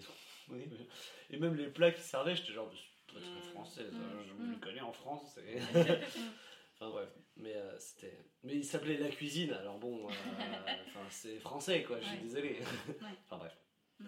Non, ça, ça me faisait marrer un peu euh, ce côté euh, français, c'est Ouais. bankable, tu vois. Genre, stylé, euh, ouais. Mm. la France c'est beau, ça, ça, ça vend. On peut se permettre de mettre euh, un euro plus cher notre produit. Mm, mm, mm. Carrément. Et du coup, la question j'ai déjà oublié. Verriez vivre à l'étranger, donc Baptiste c'était. euh, En gros, un peu non. Enfin, oui, oui pour un an, mais euh, ouais, pas toute la vie pas quoi. toute la vie, ouais. Ok, ouais. Et toi Diana bah, Bah, moi Ouais, je vis c'est- à l'étranger depuis il y a maintenant 4 ans. Mais. euh, 4 ans, ok. Bah oui, c'est ma quatrième année en France là. ça commence Tu- à dater. En fait, je suis jamais rentrée de mon Erasmus euh, parce que Mm. j'avais beaucoup aimé. Donc Ouais. euh, voilà, c'est pour ça. Et puis on m'a offert un petit projet à faire ici. On m'a accepté à la fac et donc je me suis dit bah pourquoi pas. Mm. Et puis. Tu avais appris le français du coup à l'école déjà ou sur le tas en Erasmus euh? Non, j'avais appris le, bah, le deux ans que je fais des facs en Espagne, je, je l'avais appris à la fac et puis ensuite Ah oui, donc t'avais fait une fac de français en Espagne, J'avais fait deux ans de fac, oui, en français. Je Ok, fais de la philologie française là-bas.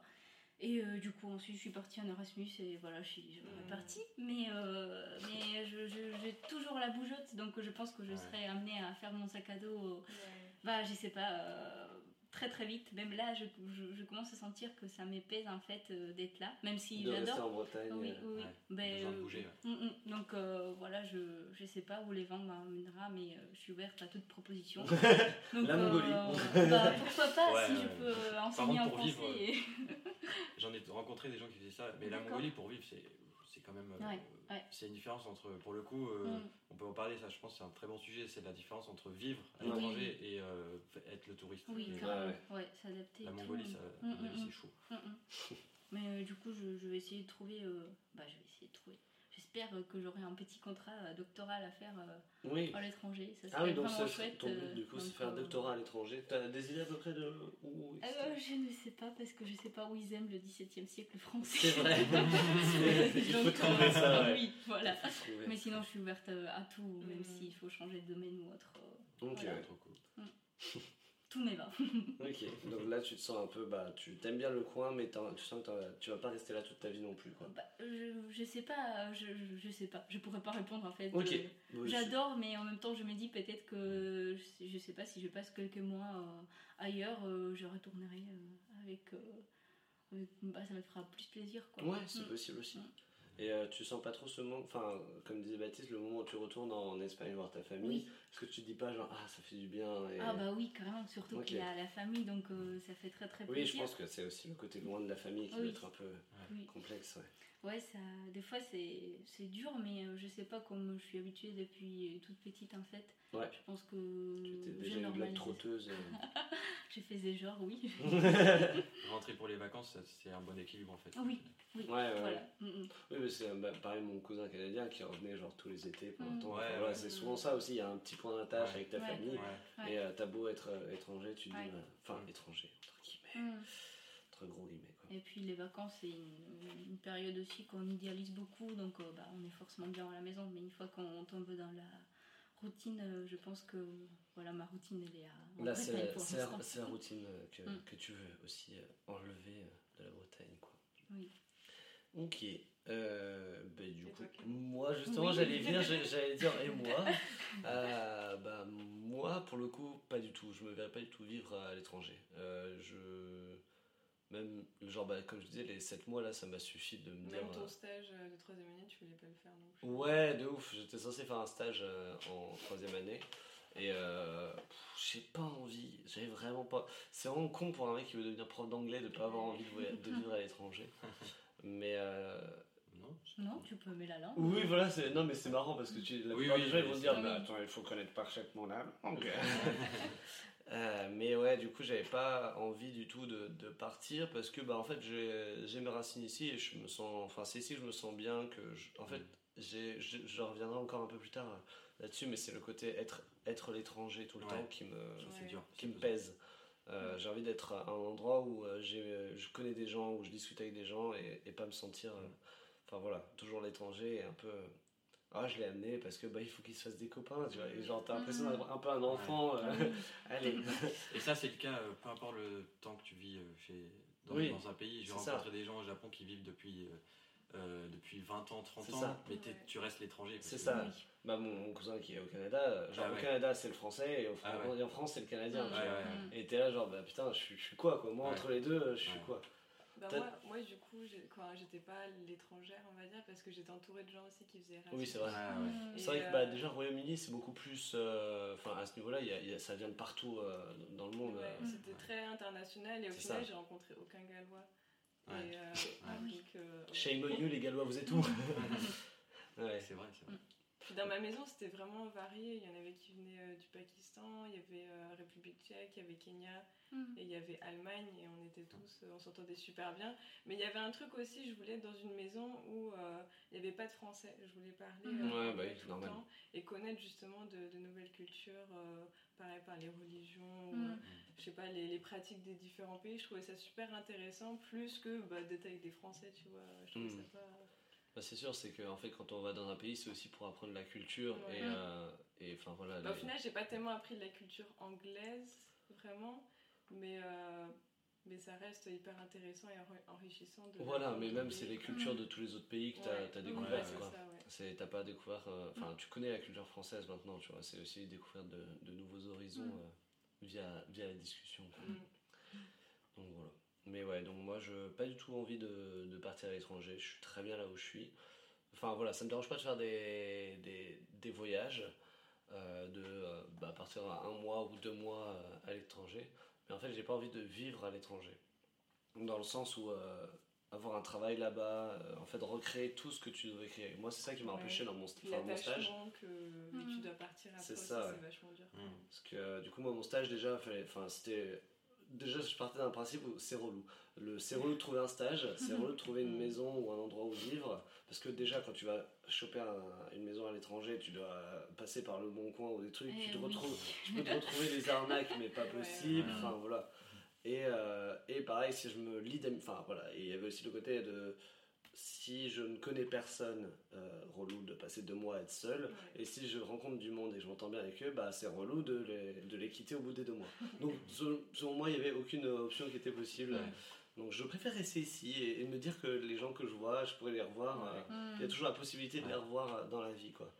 Donc, euh, J'ai une anecdote très intéressante là-dessus. euh, mais vas-y. euh, Euh, ouais, que je peux. Ouais, bon. Alors, euh, c'est justement le, le côté euh, mettre, euh, enfin, faire pousser ses racines euh, euh, en restant au même endroit. Mhm. J'ai rencontré un gars en Russie qui, euh, par couchsurfing, donc j'ai dormi chez lui et euh, on a discuté. Donc c'était un gros voyageur et c'était hyper intéressant de discuter avec lui parce que ce gars, il a voyagé pendant 10 ans.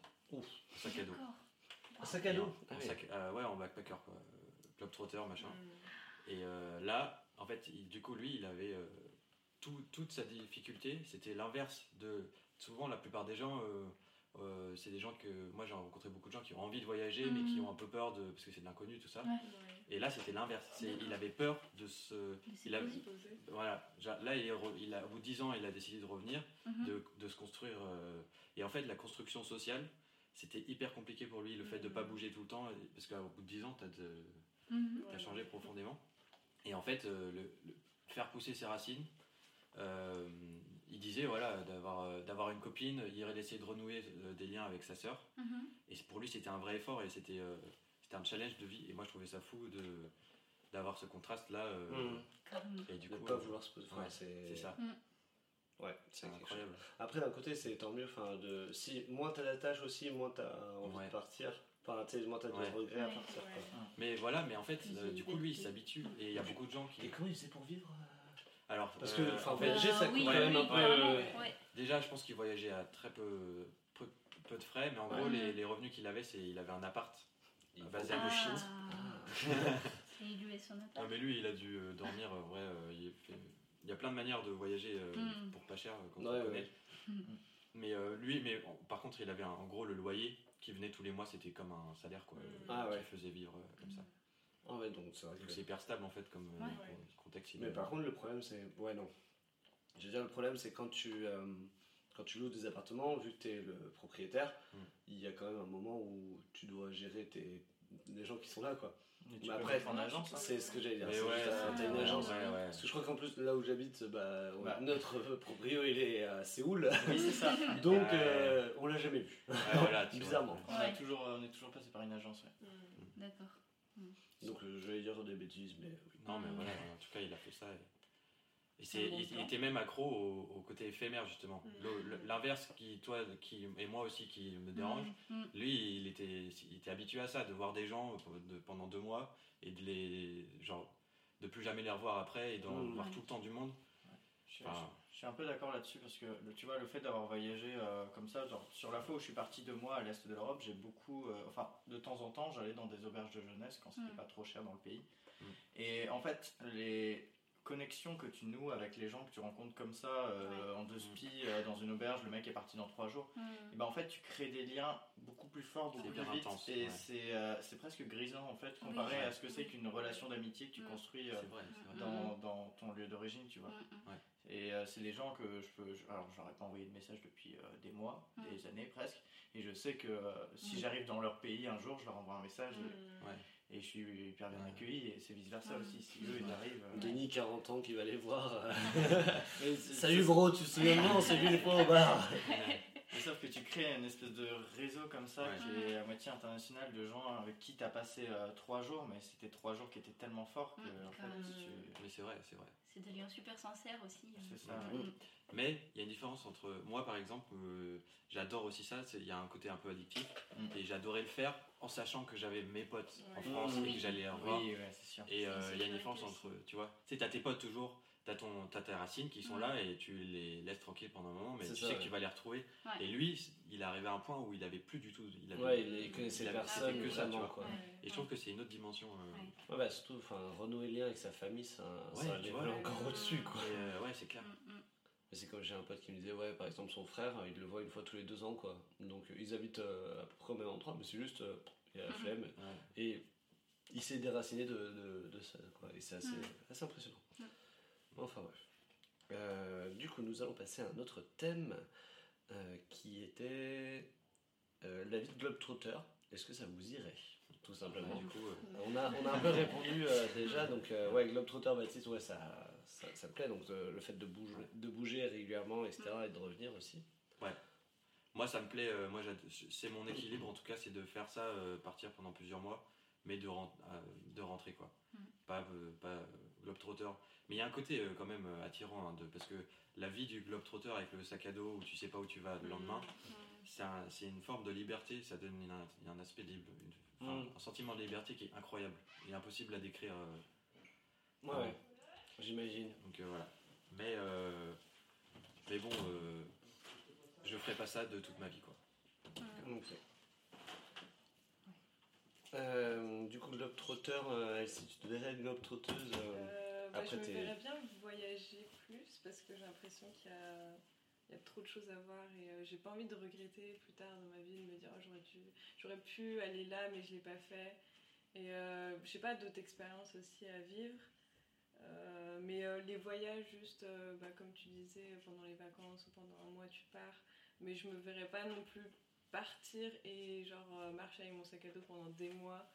Euh, Mm. Je pense que ce serait un peu trop pour moi. Et puis, mais euh, ouais, partir pendant les vacances, ça, je me verrais bien faire ça toute ma vie. Et euh, je pense que j'ai aussi un, un besoin énorme de, de bouger et de pas rester dans un endroit fixe aussi. Quoi. Mais c'est vrai que c'est assez éreintant le travail de, enfin, travail de globetrotter. Enfin, tu Mm. vois, le, le fait de bouger tout le temps, Ouais. ça, ça demande beaucoup d'énergie. Mm. Et euh, peut-être le fait d'être euh, à un endroit stable, justement, nous on se dit bon bah je Mm. bouge Ouais, pas assez. Enfin, c'est un peu l'équilibre à trouver entre les deux quoi. Et plus on est stable, plus on a envie de bouger aussi quoi. Mm, Et l'équilibre est différent pour chacun aussi. Ouais. Oui, ah oui, Ouais. non mais normal. Enfin voilà. Ouais. Denis. Alors moi j'ai un gros projet de Globetrotter qui euh, viendra d'ici quelques années, pour le moment c'est pas le cas, qui prendra plusieurs années, où le but en fait c'est de faire un, un tour du monde en voiture. c'est c'est assez compliqué euh, logistiquement parlant, j'ai commencé à y réfléchir mais c'est assez la galère. Mais du coup ouais, je pense que je passerai quelques années de ma vie à être, à être Globetrotter. Mm. Et oui par contre à un moment euh, vient le moment de se poser en fait. Ouais, ouais, et, euh, et je sais que ce moment Ouais, ce fini. sera ici, ce sera en. Bretagne, hein, à la maison. On peut faire toutes les folies qu'on veut tant qu'on reste vivre ici. Voilà, on revient tous à la fin, on se retrouve Mm. tous ici. Mm, mm. Et euh, ouais, mais ouais, voilà. Donc euh, ouais, je pense qu'il y aura, un, il y aura un, un bout de vie qui sera, qui sera Globetrotter, mais pour le moment c'est pas sûr. Mais je pense. Et toi du coup la déjà globetrotteuse. Ah non, je suis pas trotteuse, mais moi je pense que ça serait un peu comme, comme Denis et comme Baptiste du coup. Je, je vais essayer de partir euh, bah, quelques années au moins, et, euh, mais euh, ensuite, euh, oh, je suis quelqu'un de assez posé euh, Mm. dans les fonds, donc euh, peut-être que je reviendrai en Bretagne. voilà. Tu te Mm. considères plus bretonne que espagnole maintenant ou pas? Bah, je t'avoue que oui, parce que je pense que je construis la personne que je suis euh, bah, maintenant, euh, bah, surtout ici. Et euh, bah, j'ai tous mes amis, je sais pas, c'est vraiment la vie qui, qui me plaît ici, donc euh, Ok. en quelque sorte. Bah, pas vraiment bretonne, mais dans tous les cas, je me sens ici à la Tu maison. sais, euh, Voilà. C'était Triade qui disait qu'on ne naît pas breton, on le devient. Donc c'est. Il dit ça parce qu'il est nantais. hein. Voilà, il dit ça parce qu'il est nantais. Mais voilà, donc c'est pour dire euh, la, la Bretagne, c'est pas parce qu'on est né breton qu'on est, euh, on est un breton, c'est parce qu'on le veut et qu'on aime l'endroit qu'on le devient. Donc tu es bretonne si tu te sens bretonne. Sache-le. Bah, merci. Faut juste savoir faire un phare. Je sais pas faire un phare. Et les crêpes. Ouais. Ouais, même crêpe, faut regarder les recettes. Mm. Tu sais, tu vois Ah ouais. Non, mais euh, il y a, bah, je sais pas, les gens ici donnent tellement d'amour que je pense que ça. Ça contribue. Ah oui, ça contribue énormément, donc euh, je pense que n'importe qui. Pourtant, euh, ce qui est assez marrant, c'est que Brest, je crois que c'est la ville où il y a le plus de suicidés. euh, Ah, c'est vrai. C'est un endroit, mais Ça, très, un très badant. Ouais, ouais. Ouais, Ouais, ouais, il y a ouais, beaucoup ouais. de suicides à Brest à Skip, quoi. Et- Mm, mm, mm, mm. Ouais, bah, ça doit sûrement lié à l'alcool. ah oui, bon, bon, ok. Ouais. Ça, ça joue.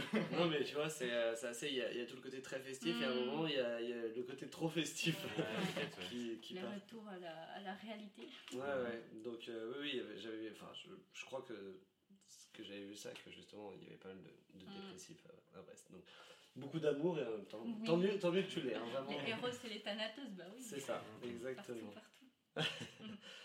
Euh, Est-ce que du coup sur vos voyages vous avez euh, eu euh, des galères et des petits trucs un peu marrants à raconter comme ça? Par exemple moi je me souviens quand j'avais pris le, le train pour aller en, en République tchèque ou je sais plus où, euh, j'avais mon portefeuille qui était sur une tablette et euh, j'ai remonté la tablette et en fait mon portefeuille il est, il est tombé mais genre caché quoi. Et heureusement je dis c'est moi qui ai remonté la tablette en plus. c'est bien elle. Tu m'en voulais après. un peu. Parce que j'ai failli perdre mon portefeuille, mon argent, ma carte bancaire, euh, enfin la carte d'identité, un peu tout, et j'étais genre ah ouais quand même. hein. Et bref, du coup ouais, la, la tablette avait été remontée, le, le, le portefeuille était au sol, et en gros j'ai un réflexe, c'est euh, quand je, je, vais, je sors de quelque part, je touche, je dois toujours avoir 5 objets sur moi. Et Mm. du coup je touche euh, tous les endroits où je devrais avoir euh, ces objets. Et là je fais 1, 2, 3, 4, 4, 4. Et du coup, je dis merde dans le train. Et le train, c'était vraiment la guerre, la gare, c'était l'arrêt. Donc tu te dis, euh, va falloir splitter mon pote. et du coup, tu re-rentres, tu check, tu vois que au sol il y avait ton portefeuille, tu le prends, la dame te regarde en mode genre. T'as eu chaud. Alors on parlait pas du tout la même langue. On s'est très vite compris avec le regard. Et, euh, et du coup, je suis reparti. Et là, quelques minutes, enfin quelques secondes après, le train il partait Ouais, quoi. Mais euh, voilà, ça c'est un peu la galère que j'avais eue, j'étais j'étais pas très serein. Mm. Euh, Elsie, t'avais du coup des galères, toi euh, Bah, j'en ai plusieurs. Euh, pour euh, Interrail, bah, il y avait euh, la fois où tu as perdu nos tickets euh, Interrail. Voilà. En fait, du coup, il y a balance. Ah non, mais c'est. On se, bat- on se renvoie la balle, tu sais, c'est genre, ah ouais, t'as sorti ça Il y a plusieurs formules pour euh, voyage interrail. Tu peux choisir de genre partir sur une, une, une durée ou partir sur un nombre de, de, de voyages en train en fait. Et nous on avait décidé de prendre 10 voyages en train et le reste on l'avait compensé en bus. Ouais. Et donc tu as besoin d'avoir ce ticket pour euh, tout le Pour mois en fait. justifier à chaque fois. ouais. euh, Parce que tu marques exactement euh, là où tu vas et, et si tu l'as pas, bah, t'as pas de ticket en fait. Et, euh, c'est- on était où? Je crois qu'on était en Suède. Alors, ouais, on était en Suède et on retournait en Allemagne. Ouais, et, euh, et on devait prendre un car, et ensuite on devait prendre un train, j'en sais rien. Non, en fait, on devait bateau. prendre un quart et après un quart sur le bateau. Je suis sûre que c'était un train. Non. Et, Et on euh, revient sur les et. Clément, Mais ça revient, hein, petit à petit. et Clément avait dit plutôt, vas-y, euh, mets, mets ton ticket dans mon sac. euh. Non, en fait, il y avait des. Dans, la- c'était dans, dans- dans le bus, vous savez, il y avait tous les, ça. filets devant, les filets devant dans le bus. là, Et du coup, euh, je me euh. suis dit, bah, on le met en évidence, comme ça, on pourra pas louper, quoi. Mm. Et euh, ce moment arrive où euh, on arrive 20 minutes plus tôt que prévu avec le car, et on capte pas que c'est l'arrêt. Et euh, du coup, ça veut dire que on s'arrête, tout le monde descend, et après, euh, le car repart. Du coup, merde, merde, merde, on n'était pas prêt, on met toutes les affaires, on sort. Et euh, une fois sur, sur les quais, je commence à faire. Attends, et c'est où ça? En C'est plus, le truc, c'est qu'on prenait un, un train, je suis sûre que c'était un train, juste après, et euh, et bah, il y avait le contrôleur, et nous, on n'avait absolument rien en fait. On Ouais. était là en mode touriste, on n'a rien, on n'a pas de ticket. Alors que euh, bah, Manon, du coup, qui était avec nous, elle avait encore son ticket. Ouais, ouais. Et on a expliqué ça au, au contrôleur, qui, bah, du, on essayait d'expliquer en anglais, et il était là en mode, mais ça va être un gros problème ça. Et du coup, t'es là, genre, oh, était trop. Ah, oh, merde. Ouais, ça va être un gros problème, genre vous allez prendre, Ouais. euh, vous allez prendre tarif, tu Ouais, vois. ouais, ouais. Et ensuite, c'était là, ah mais non, mais en fait, c'est pour vous, je suis vraiment désolée, vous, c'est pas grave, vous pouvez y aller, euh, vous pouvez faire votre trajet en train, mais vous, c'est chaud quand même et tout. Mais en fait, le gars était trop sympa. Ah. Ouais, donc ça c'est. Ouais. Et ça, franchement, ça s'est bien terminé parce que euh, le- on avait pris tous les deux l'assurance sur le. Oui, Sur le billet. Ouais. Et Smart boy. Ouais, smart, vraiment. tu sais, c'est genre les meilleurs 14 euros de ma vie dépensés. Et, euh, Et t'as pu te faire rembourser. On a dû et du coup, acheter on, les ouais, on a dû acheter les tickets. Il nous restait genre 2-3 trajets à faire, donc Ouais. euh, il restait plus grand chose. Et, euh, et ça a été totalement remboursé parce qu'en plus il y a un montant maximum Ouais. et je crois qu'on était à très peu de choses du montant maximum Ouais. donc Ah ouais. vraiment c'était Nickel. Bon, on sait quand même, il y a quand même un peu le, le stress de acheter tous les tickets et Ouais, retrouver en même temps que. Enfin bref, donc c'était un peu euh, galère, mais euh, ça, ça s'est bien fini. Sinon, j'ai une autre euh, galère un petit peu. Euh, du coup, quand j'étais à Swansea euh, l'année dernière, je rentrais pour les vacances de, de Noël à Brest. Et, euh, et donc, je devais prendre euh, un train et un bateau ensuite pour rentrer en France. Mhm. Et euh, donc, mon train, en fait, avait beaucoup, beaucoup de retard, euh, genre une heure et demie, un truc comme ça. Et euh, je me suis rendu compte au bout d'un moment que j'allais louper mon bateau. Et c'était un bateau qui part à 22h et t'arrives à 8h le lendemain. Mhm. Et euh, j'ai appelé la compagnie, ils m'ont dit Ah ouais, non, vous, vous allez pas l'avoir en fait ce soir. euh. Merci. Vous êtes d'une très grande aide. Ils m'ont dit euh, Mais euh, enfin, il y aura le même ticket demain à la même heure, donc euh, voilà, vous pouvez le prendre le lendemain. Moi j'étais un peu paniquée parce qu'arrivé à 22h à Plymouth, euh, je- enfin, Ah j'avais oui. personne là-bas que je connaissais. Et du coup, j'ai appelé, euh, bah, j'ai appelé euh, mes parents pour l'expliquer. Ensuite, j'ai appelé mon coloc. Et du coup, bah, je lui parlais en anglais pour lui expliquer euh, ce qui se passait. Mhm. Et euh, en fait, il y avait un gars juste devant moi qui, euh, qui m'avait entendu parler. Et, euh, et juste après, il me dit, euh, enfin, du coup, on parle en anglais. Il me dit, euh, je vois que t'as un problème et tout. Enfin, ça va. Je lui explique un peu la situation. Il me dit, bah, si tu veux, tu viens dormir chez moi ce soir. et je suis en mode, ok. Bah, pour l'instant, j'ai que ça comme solution. Et euh, il me dit, ouais, ouais, je suis avec ma famille. il y avait moi à côté. Au l'hôtel. T'es pas serein. Tu m'étonnes. Ah, Et du coup, je dis, bah pourquoi pas, écoute, euh, voilà, on va tenter. Et euh, il me paie euh, le taxi, il me paie la nourriture, etc. J'arrive chez sa famille. Et, euh, Ouais, en fait, il avait bien dit, c'est. Enfin, chez moi, c'est chez sa Ouais, ouais, famille. en voilà. fait. Ah, Déjà, il y a ça. Donc ça va, parce que chez un mec tout seul, t'es là genre. Après, il pourrait mentir. malheureusement, Ouais, il pouvait oui, mentir, oui, ouais. oui. Mais donc on est arrivé chez lui et tout, euh, enfin, m'ont donné une chambre. Et le lendemain c'était l'anniversaire de la mère, du coup genre on allait au resto tous ensemble, on a fait une Ah. balade en forêt, enfin c'était vraiment, genre je faisais partie de la famille Ouais. du coup et ils m'ont amené du coup au port le soir pour que je reprenne mon bateau et, et j'ai pu prendre mon bateau. euh. Donc, euh, en vrai, c'est Bah, pas. c'est c'est une pas belle galère. Voilà, c'est la meilleure galère. hein. Ça fait penser à Nuit culottée, ce que tu décrivais tout à l'heure. Ouais, de ouf, tu vois. c'est- Ouais, ouais. Et sinon, Aucune. j'en ai un autre du coup, euh, après j'arrête, mais euh, c'était quand j'étais euh, bah, j'étais à Swansea aussi, et euh, avec ma coloc euh, allemande, on voulait aller à Cardiff pour aller voir un concert. Et euh, du coup, on décide de- d'aller là-bas un jour, puis on, on pensait reprendre le train le soir pour rentrer à Swansea. Sauf qu'on a pas mal bu en fait ce, ce soir-là parce que bah, voilà, on était d'humeur très festive, on était très très bourrés. Et on s'est dit, bon, c'est pas grave, on prendra le train d'après. Et Mm. en fait, euh, donc euh, le concert se finit. En plus, on prend des photos avec le, le chanteur et tout. Enfin, c'était vraiment super sympa. Et, euh, et on va devant la gare. En fait, la gare était fermée. On réalise qu'on peut pas rentrer. et genre, on va voir les taxis, ils nous disent, euh, ouais, euh, c'est 90 pounds. Donc, euh, non, non, on peut, on peut pas Une rentrer, pas centaine d'euros, c'est Ouais, ça ouais, c'est à peu près 100 euros. Et on était en mode, bah non. Et on, on était très bourrés, donc pour nous, c'était pas un problème à ce moment-là. Bah, il faisait Et, pas euh, froid peut-être Il aussi. faisait très froid. Il faisait très froid, ouais. C'était genre en novembre, un truc comme ça. Et, euh, et du coup, on décide bah, d'aller à la rue principale de Cardiff. C'est une rue hyper euh, animée le soir. euh, Tout le monde est super bourré. Enfin bref, euh, voilà. Et on se dit, bah, on a faim, on va au McDo. Parce qu'on essayait de pas trop penser au fait qu'on allait sûrement dormir dans la rue euh, le soir même. Et euh, là-bas, du coup, on... Tu caches tes problèmes sous du McDo, tout ça. C'est ça. Bon, on avait faim, écoute. Et là-bas, euh, on était dehors et euh, il y a un mec complètement déchiré qui vient nous voir et euh, on commence à discuter, on lui explique notre situation. Et elle me dit Ah, je suis avec ma copine et tout, si vous voulez, vous dormez chez nous ce soir. Ah. Et euh, bah, pareil, du coup, ils nous payent le taxi, ils nous payent à bouffer, et puis euh, on dort chez eux et le lendemain, on a pu reprendre Et le lendemain, il se souvenait pas du tout qui vous étiez. Disait Que faites-vous chez moi Non, mais super sympa et je me suis dit C'est fou comment les gens ils proposent leur Ouais. aide. Et, et moi, je me dis un jour, si je vois quelqu'un dans la galère comme ça aussi, bah, j'essaierai de l'aider le plus possible. Quoi. La bonté des gens est Ouais. incroyable. T'inquiète. Baptiste, t'avais des petites anecdotes comme ça, des galères. euh, Je Ouais. pense que t'as dû en vivre. Moi j'en ai des tonnes, mais.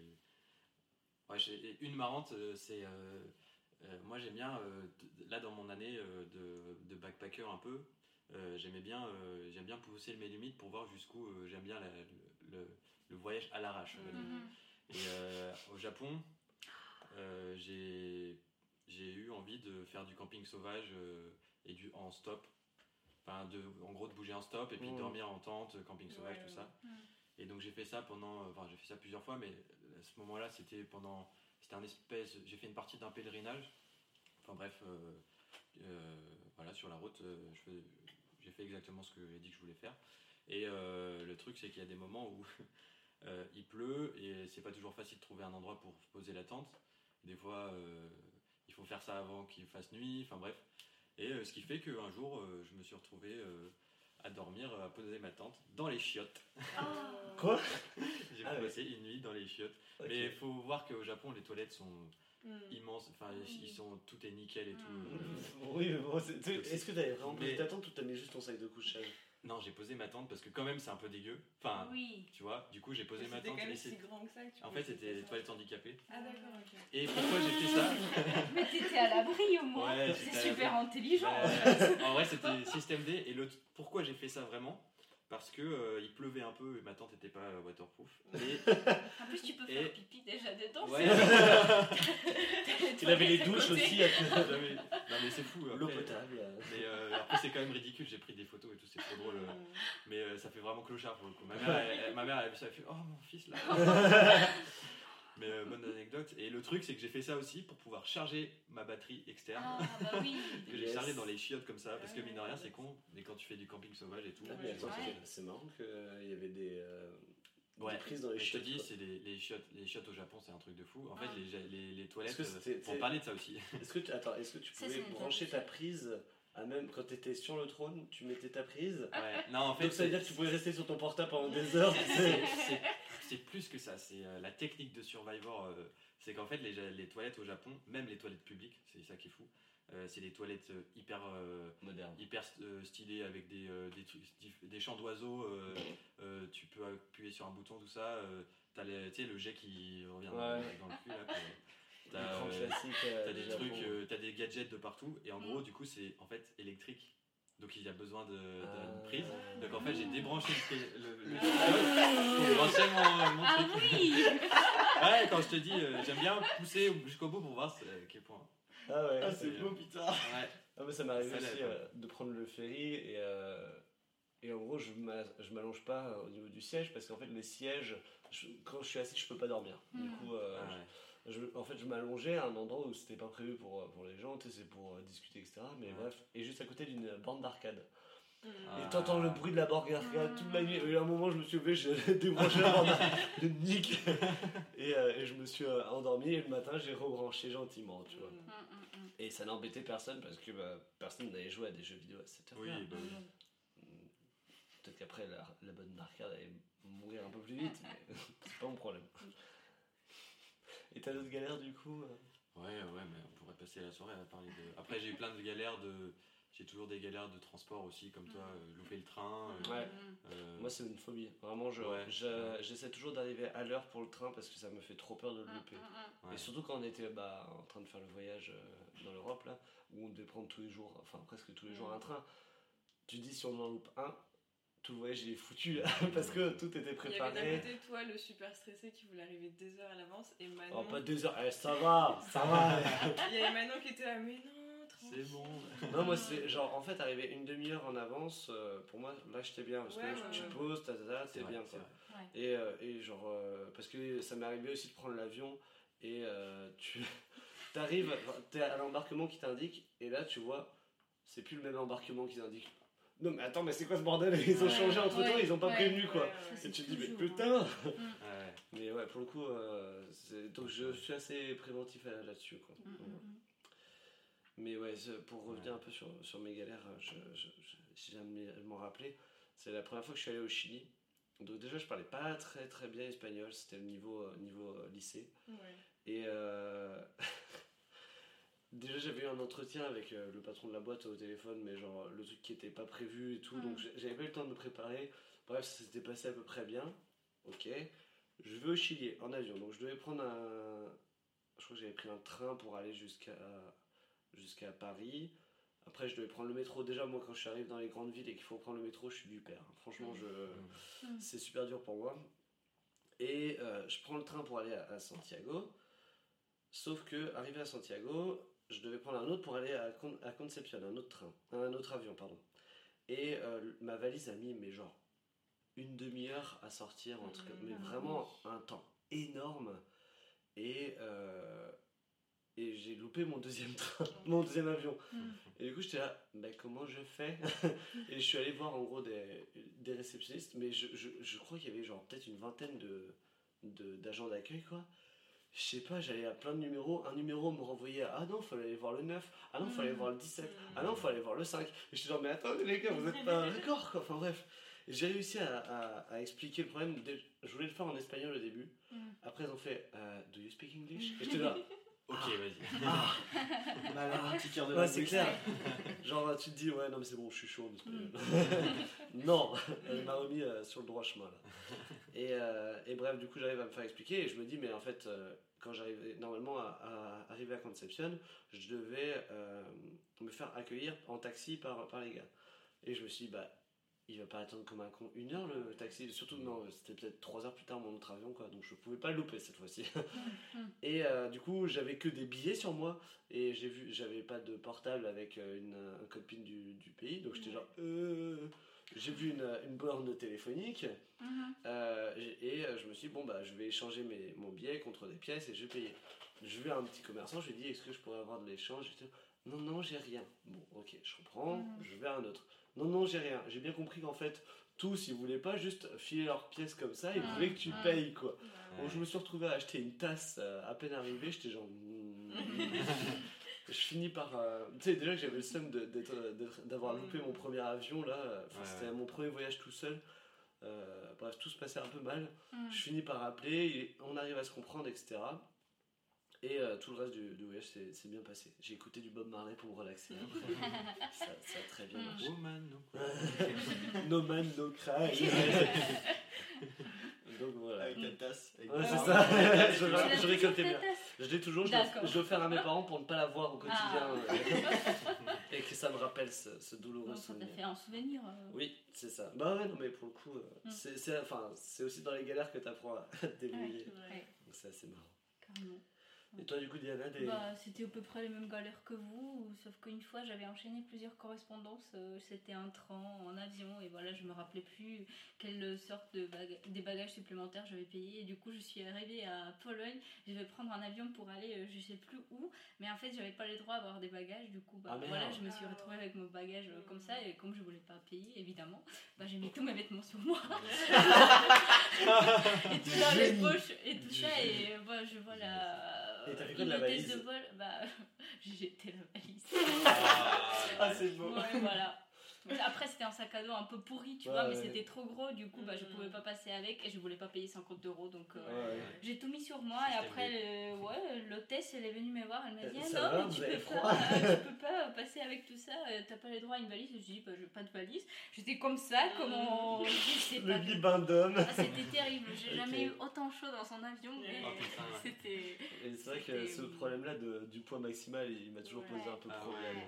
Genre, je, je me souviens que, bah, pareil, premier, premier voyage, donc j'étais parti euh, normal avec un bon poids. Enfin, Mm. tu sais, euh, j'avais laissé un peu de marge, j'avais Ouais. laissé genre 4 kg de marge, mais tu, te- tu te retrouves avec la valise, donc, euh, donc j'avais un sac à dos et une valise. Ouais. La valise, elle devait pas dépasser les 27 kg, elle était genre à 26,9, Mm. tu vois, genre. Mm. Et tout était dans le sac à dos, le sac à dos qui doit pas faire plus de 5 kg ou 7, un truc comme ça. Il en faisait 10 et j'étais genre, non, c'est faux. Ouais. Et, euh, et en fait, à l'aller, j'avais pas fait peser le sac à dos, donc je me disais, euh, tranquille, euh, Mm, personne mm, ne, pose mm. le sac, ne porte le sac à dos. Et euh, je tombe à- à- sur- au retour sur un, un Français. Il me disait, bah, mettez votre sac à dos euh, pour le pour l'embarquement, quoi. Et il voit 10 kilos, il fait, non, mais ça passe. et je genre, oui, pas les 50 balles en plus pour 3 kilos. Ouais, ouais. Euh, En général, ça, ça va. Ce Oui. truc qui, en cabine, Mm, mm. Tu Oui. réussis à négocier bien. Chier. Mais en plus, euh, bah, si vous voyagez depuis Brest, ils sont bien gentils parce que chaque euh, Noël, quand je, je pars à la- euh, chez mes parents, en fait, je ramène du foie gras. Et du coup, à chaque fois, je me dis oui, je veux prendre une petite boîte de 5 grammes, mais euh, je le fais jamais. Du coup, je prends une boîte de 250 grammes comme ça. Et comme ils me connaissent déjà, ils me laissent passer avec. Ah oui, euh, genre dans, dans ton sac, alors que t'as Ouais, pas le droit de ouais, métal, non, c'est non, ça Non, Ouais. non, non. Mais Ouais. du coup, j'ai dit, oh, c'est pour ma famille, en fait. Euh, je mets mon gros accent d'étranger. Voilà. Technique. J'aime pas trop payer pour. Non, mais c'est c'est des bonnes strates. C'est- euh, C'est par principe, ça. Ouais, ouais. Intelligent pour le coup, ouais. Je veux bien faire plaisir à mes parents, donc euh, ouais. voilà. Raison. Mm. C'est vrai que, je, enfin, pareil pour mon retour de chez, genre j'avais des boîtes de conserve, des Bah produits oui. de mer que j'avais. euh, Mm. En gros, je, je travaillais dans une entreprise où ça faisait des produits de mer. Et du Mm. coup, euh, j'en ai ramené euh, peut-être 6 boîtes de conserve euh, Mm. en France, quoi. Et je mettais ça dans ma valise et je me disais, mais même, est-ce que ça passe dans une valise? Ouais. Si je te retrouve avec un gros carton avec 6 boîtes de métal, Ouais. les mecs ils ont dû se dire, c'est quoi ce bordel Mm, mm. Est-ce que ça passe au rayon X aussi la valise ou pas? Je sais pas. Oui, je pense, ouais. Ouais, Mm. ouais. Ouais. Donc voilà, il a dû dire un peu. Par contre, il faut pas voyager avec des fromages parce que sinon on vous les jette. hein. Ah ouais? Ah Ouais, ouais, ouais, moi je, je vais déjà euh, essayer d'amener plein de des fromages depuis Même ici dans ton, euh, dans ton sac à main. ouais. Mais c'est dans les sacs à main que je les avais, du coup Ah. ça passe euh, sous les contrôles et voilà. tu Soit les contrôles. Ouais, ouais. Mais soit Un les paquet d'émental dans contrôleurs, chaque euh, soutif. comme les pommes potes. Ça va faire une fondue. Les hein. fameux. Surtout si t'as tous les vêtements Bah par-dessus. J'aime pas payer Par la poste, ça va. Ouais. Ah. Ouais, c'est vrai. C'est strat. Mm, mm, mm. Mes parents, ils m'avaient envoyé des- du fromage par la poste quand j'étais Ah. à Taïwan. Ma mère, euh, pareil, m'avait offert des. Alors, pas des. J'ai jamais compris pourquoi elle m'avait offert ça, mais elle m'avait pas offert du fromage, elle m'avait offert des sucettes et des slips. Oh. Et J'étais genre. Alors, les sucettes, c'est pas du tout enfin, un truc local. Mais, et des slips, j'étais genre, je n'ai jamais parlé de manque de slips. je peux m'acheter des slips moi-même, Ouais. c'est gentil, tu vois. Mais Non, les sous-vêtements, bah, je sais pas, les parents ils en achètent euh, souvent pour ses enfants. Je sais pas, ma mère elle m'offre tout le temps ça. c'est c'est étrange. Et je- recevoir ça par colis, c'est genre, tu Ouais, dis, ouais. oh ma mère a prévu un truc. Ouais. Des slips. Euh, ma mère elle m'envoie des collants, donc euh, ça fait. Ah, C'est marrant aussi. Pourquoi pas? Une, Mm, c'est une strat. du ramon avec des collants, voilà. le ramène dans le, dans le collant. C'est pour le protéger. Ouais. Ok. Mm. Denis, des galères du coup? Toi avec ta voiture, peut-être t'as. Quantité. Bah moi du coup c'est Ah. pas du tout les mêmes galères que vous parce que euh, bah du coup c'est toujours des problèmes d'avion, de transport, etc., Mhm. etc. Moi c'est des problèmes de transport mais pas les mêmes. Euh, je suis- j'ai roulé par exemple en République Tchèque Mm. sans vignette pendant euh, deux semaines parce qu'en fait là-bas ils n'ont pas de péage, ils ont des vignettes que tu colles sur ton pare-brise pour Mhm. payer les autoroutes et euh, j'ai découvert après qu'il y Ouais. avait des vignettes pour... On te prévient jamais qu'il y a ça. Non, c'est ça. Et donc du coup après j'étais très vigilant pour les autres Ouais. pays et tout. Pareil, euh, en Norvège, t'as pas de vignette, mais par contre, ils scannent ta plaque en théorie à chaque fois que tu passes euh, sur une voie payante et ils sont censés t'envoyer la facture par la poste. Ouais. Je l'attends toujours. Ouais. Comme Portugal. Voilà, voilà. donc je sais pas trop si. Tu as une lettre de 1000 euros. Si ça se trouve, ils mettent des intérêts et tout. Là, en fait, ils sont en train de monter là-bas, j'en sais rien. Tu sais, tu te retrouves à, à l'entrée du pays et, et ils te chopent et il te faut une clé de bras. Vous nous devez tant. ta Ouais, c'est ça, tu vois. Genre, dès qu'ils vont scanner ma plaque, tu vas avoir 30 bagnoles Ouais. de flics qui vont arriver en mode parajoutier. euh, C'est l'ennemi numéro 1 c'est À ça. mon avis, c'est surtout qu'ils ont la flemme euh, des, Ouais, des étrangers. Ouais, surtout que j'avais pas tant que ça au final. mais, par contre, j'ai pris des amendes pour. J'ai fait un petit excès de vitesse euh, aux Pays-Bas et j'ai pris la- euh, j'ai pris l'amende et ça a été une galère pour euh, faire régler à ma banque parce que Ah ma ouais. banque voulait pas faire de virement vers des RIB étrangers. Ah, d'accord. C'est un peu. Ouais, voilà. Mm. Mm. Sinon, un autre problème, euh, j'ai découvert qu'à Prague, pour se garer dans pleine ville, il faut avoir sa voiture. bien c'est Diana qui rigole parce qu'elle sait déjà la galère. Il faut avoir sa voiture enregistrée dans la mairie de quartier, et sauf que c'est marqué nulle part. Mhm. Donc en fait, pendant, je, je suis resté stationné pendant quasiment deux semaines à Prague, sans savoir ça, et j'ai eu un, bo- un bol incroyable parce que ma voiture était toujours là. D'accord. Voilà, voilà. Sinon, Bah il Mais sinon, il embarque, ouais, il Ouais, pouvait envoyer ouais. ma bagnole à la fourrière Ah pour ça, ouais, tu vois. Quand c'est ta maison, t'as si t'embarques, ouais, c'est C'est ça, c'est ouais, bien. sinon, ouais, Mhm. voilà. Ah ouais, le petit sabot, ça aurait pu être sympa. Sinon, autre chose de bien, c'est que donc, comme je vivais dans ma bagnole, j'allais me laver dans les piscines municipales. En Ah. France, nous mettons tous des maillots, nous sommes très très pudiques. Ouais. Et ben quand tu arrives dans les pays de l'Est et que tu vois tout le monde qui se promène à poil dans les vestiaires, Ouais. on va se faire à la culture. voilà. Et euh, ouais, sinon après un peu de petites galères à droite à gauche, euh, Mm. des trucs un peu marrants. J'ai à chaque fois que je passe une frontière, je me fais contrôler. C'est- C'est obligatoire. Ah oui. Genre, parce que quand t'es français avec une galère. voiture française, que tu passes du Danemark au, euh, au, euh, en Suède, Oui. par exemple, ah, Ouais, là je me, suis fait, euh, je me suis fait contrôler et du coup, genre, j'ai tapé la discute avec le mec.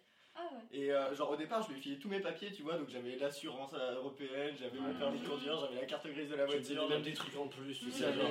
c'est ça, et genre, il La était comme photo ça, du avec- chien. il était avec ma pile de papier, il était en mode j'en fais quoi? Il savait pas contrôler, donc du coup je lui ai expliqué tout. Je lui ai dit ça c'est la carte d'identité de la voiture, ça c'est mon permis et tout. Et, tout. Et genre, euh, et il y avait un mec, oui oui, je connais bien euh, la France et tout, j'ai été sur les plages du débarquement. ok, Tu connais bien la tu France. connais vraiment bien la France. et du coup, ouais, à chaque fois je me faisais contrôler et Ouais, c'est vrai. Ça me flinguait au Chili, ils connaissaient pas la Bretagne, mais tu sais, tu leur disais en gros, euh, bah, vous voyez la France, oui, Ouais. tout à l'ouest.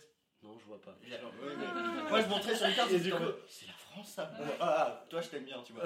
C'est pas la France, je suis d'accord. Et du coup, euh, genre, je disais, vous voyez les plages du débarquement? Oui, bah, c'est juste à côté. Et t'es là, ah Et- Alors tu montrais un truc très simple, hein, vraiment, tout à gauche de la France. Non, je vois pas. Mhm. C'est pas grave. Et en plus, du coup, sur euh, ces périodes-là, je- j'ai fait un petit peu de contrebande. en fait, j'ai acheté des bouteilles d'alcool en Allemagne et je les revendais dans les pays du Nord parce que tu les revendais au double du prix que ce que tu les Mhm. achetais. Donc je promenais beaucoup trop d'alcool Ouais. fort par rapport à ce que j'avais, mais Par comme ma voiture, il y a consommation. T'as habituel. 50 litres, non De Euh, litres Combien 140, ce serait énorme. 50 Ah, Ah. 50 Euh, j'avais j'avais une dizaine de bouteilles d'un litre Ouais, dans mon coffre. Mais en fait, mon coffre, enfin ma voiture était tellement optimisée de partout qu'il y avait des rangements de partout qu'en fait, Mm. euh, il regardait en deux spies et il disait flemme. Ouais. Donc en fait, euh, j'ai fait passer de l'alcool comme ça et je le revendais euh, dans la rue pour financer un peu. euh, T'as Ouais. bien fait. Et c'était euh, voilà, très, très worth it. Ça a fait de euh, ouais, je me faisais, je doublais euh, l'argent investi comme ça. C'est beau. Je peux pas ne pas parler de la même frontière que j'ai passée avec la weed. Ah, je me souviens, on est. Alors, ça d'ailleurs, tu vois, l'ancien podcast, quand on parlait, quand vous avez parlé de la weed avec les chiens renifleurs, Ouais. eh ben, là, on a une anecdote bien là-dessus. Je te laisse la raconter si tu veux, vas-y. Ouais, ouais, ouais. Ah, mais oui, mais, j'ai refait ça, j'ai refait la même connerie. euh, mais effectivement, quand on est passé, euh, c'était rien en plus, c'était un tout petit peu. Mm. euh, c'était un reste de je sais pas quoi, tu vois. Enfin, Mhm. je, je fume pas beaucoup, euh, et genre là, c'était. Voilà. Et, euh, et on avait la voiture avec. Donc, on- moi, j'étais dans ma voiture, un peu vieille, euh, chargée de bordel, tout ça, avec, avec Bat, Bat qui a l'air d'un hippie euh, à 3 km. Et donc, on prend le ferry avec la voiture et. euh, et et euh, bah voilà, en gros, euh, on arrive et en fait ils nous ont capté à 3000 parce qu'on avait des têtes de jeunes, euh, Mm. à une Ah vieille bah voiture, euh, machin. Qui était Cliché. pleine avec. Et ben au Et du final, coup, euh, des gros gros stress. Et gros gros stress. Et euh, donc euh, ils nous disent de nous mettre sur le côté, machin, ouvrez le coffre. euh, Mm. ils, a- ils amènent le chien. Et moi c'est le chien où je me dis oh putain. Mais en fait euh, je pense qu'en vérité ils cherchent les, les chiens, ils, ils doivent sentir les gros quand il y en a. Ouais. Il y en avait tellement peu dans mon sac, il a pas vu. Ah. Il est passé devant, il a pas. Mais quand même il y avait la goutte, la le goutte de sueur ouais. sur Ouais. le front là. Ah ouais. Alors, m'étonnes. pour le coup, j'ai été euh, au Royaume-Uni aussi euh, bah, pour faire mon, mon tour euh, de, de, de, de Gouren, là. Mhm. Et euh, du coup, on était en plusieurs vannes, tu vois. Il y avait deux vannes et on était, il y a plein de gens dedans. Et en gros, euh, on a, alors qu'on avançait vers le ferry, on a vu un des deux vannes où il demandait de le mettre sur le côté aussi, tu Ah vois. ouais. Et, et euh, du coup, euh, t'as son pote qui fait. euh, Enfin, t'as l'autre conducteur qui regarde et qui fait Oh merde Et je fais Bah quoi?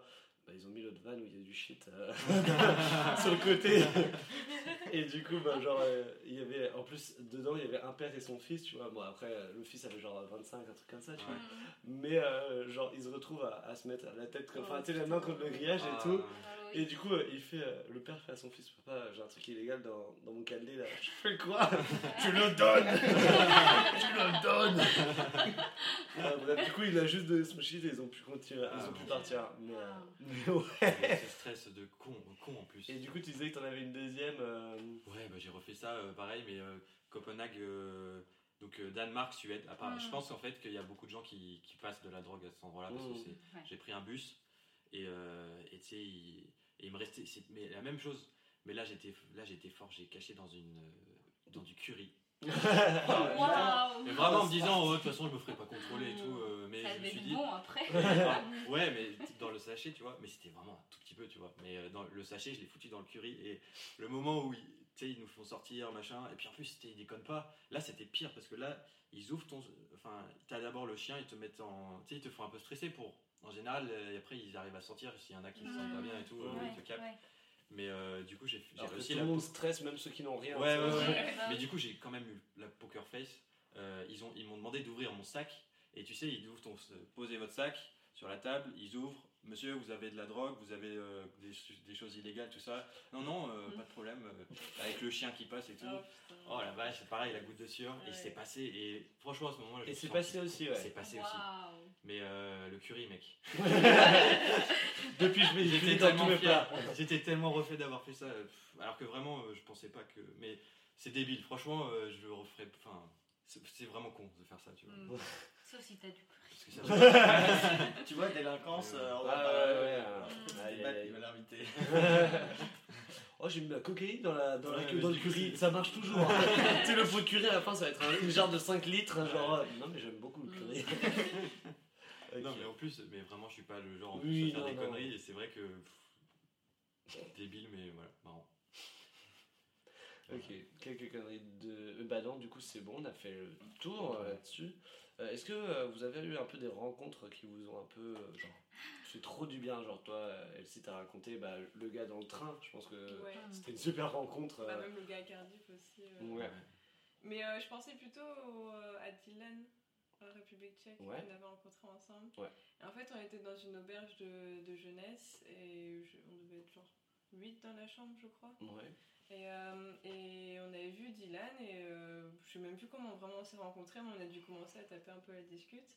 Et je crois que le soir, on allait au bar euh, de l'auberge et on lui a dit bah, si tu veux, tu viens avec nous. Et euh, il était grave sympa et il nous avait raconté plein d'histoires parce qu'il était euh, dans l'armée et il lui enfin, il était arrivé euh, plein de conneries et tout. Il nous avait dit notamment qu'il avait perdu euh, le sens du goût à cause d'une erreur euh, d'un dentiste dans l'armée et que depuis il, il sentait plus rien. Et je me souviens à chaque fois qu'il prenait de l'alcool, il était en mode ouais, je me sou- dans mes souvenirs c'est bon, du coup je prends ça. Mais, euh, Horrible. Ah Ouais, c'est dur. Et en plus, il disait que justement, il pouvait pas porter plainte parce que Ouais. c'était l'armée. et Ah du ouais. coup, tu peux pas porter Ouais. plainte contre le, le médecin de l'armée. Et t'es là, genre, mais attends, Ah, t'as perdu quand même un de tes cinq sens. Et, Et lui, il nous racontait notamment qu'il faisait un boulot, je sais plus exactement ce qu'il faisait comme boulot, mais il bougeait tout le temps en fait, Ouais. il était tout le temps en, en- en auberge et euh, il n'avait pas vraiment de point fixe et que enfin, je trouvais ça int- intéressant. Moi, je, je, enfin, je m'identifiais pas du tout, je me suis dit, moi, c'est sympa, un truc qui, qui, qui me plairait vraiment de, de bouger sans pouvoir vraiment rentrer chez soi. quoi. Hmm. Mais, euh, mais voilà, puis on l'avait revu euh, le deuxième soir aussi, du coup on l'avait invité au bar euh, quand on était, euh, on était sortis.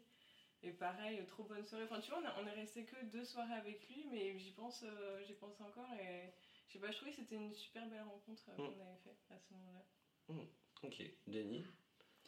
Alors moi j'ai eu une rencontre vachement étonnante. En fait, donc j'étais en auberge de jeunesse, pareil à, à Budapest, hein, et j'étais avec un, un Écossais en chambre. Et en fait, on, on était tous les deux dans le même cas. En fait, on réservait euh, les chambres euh, du jour au lendemain, tu vois. Mm. Genre le matin, si on avait envie de rester un jour de plus, bah on allait voir l'accueil, on disait euh, vous avez moyen de me trouver un lit ou Mm, quoi que ce soit, tu vois.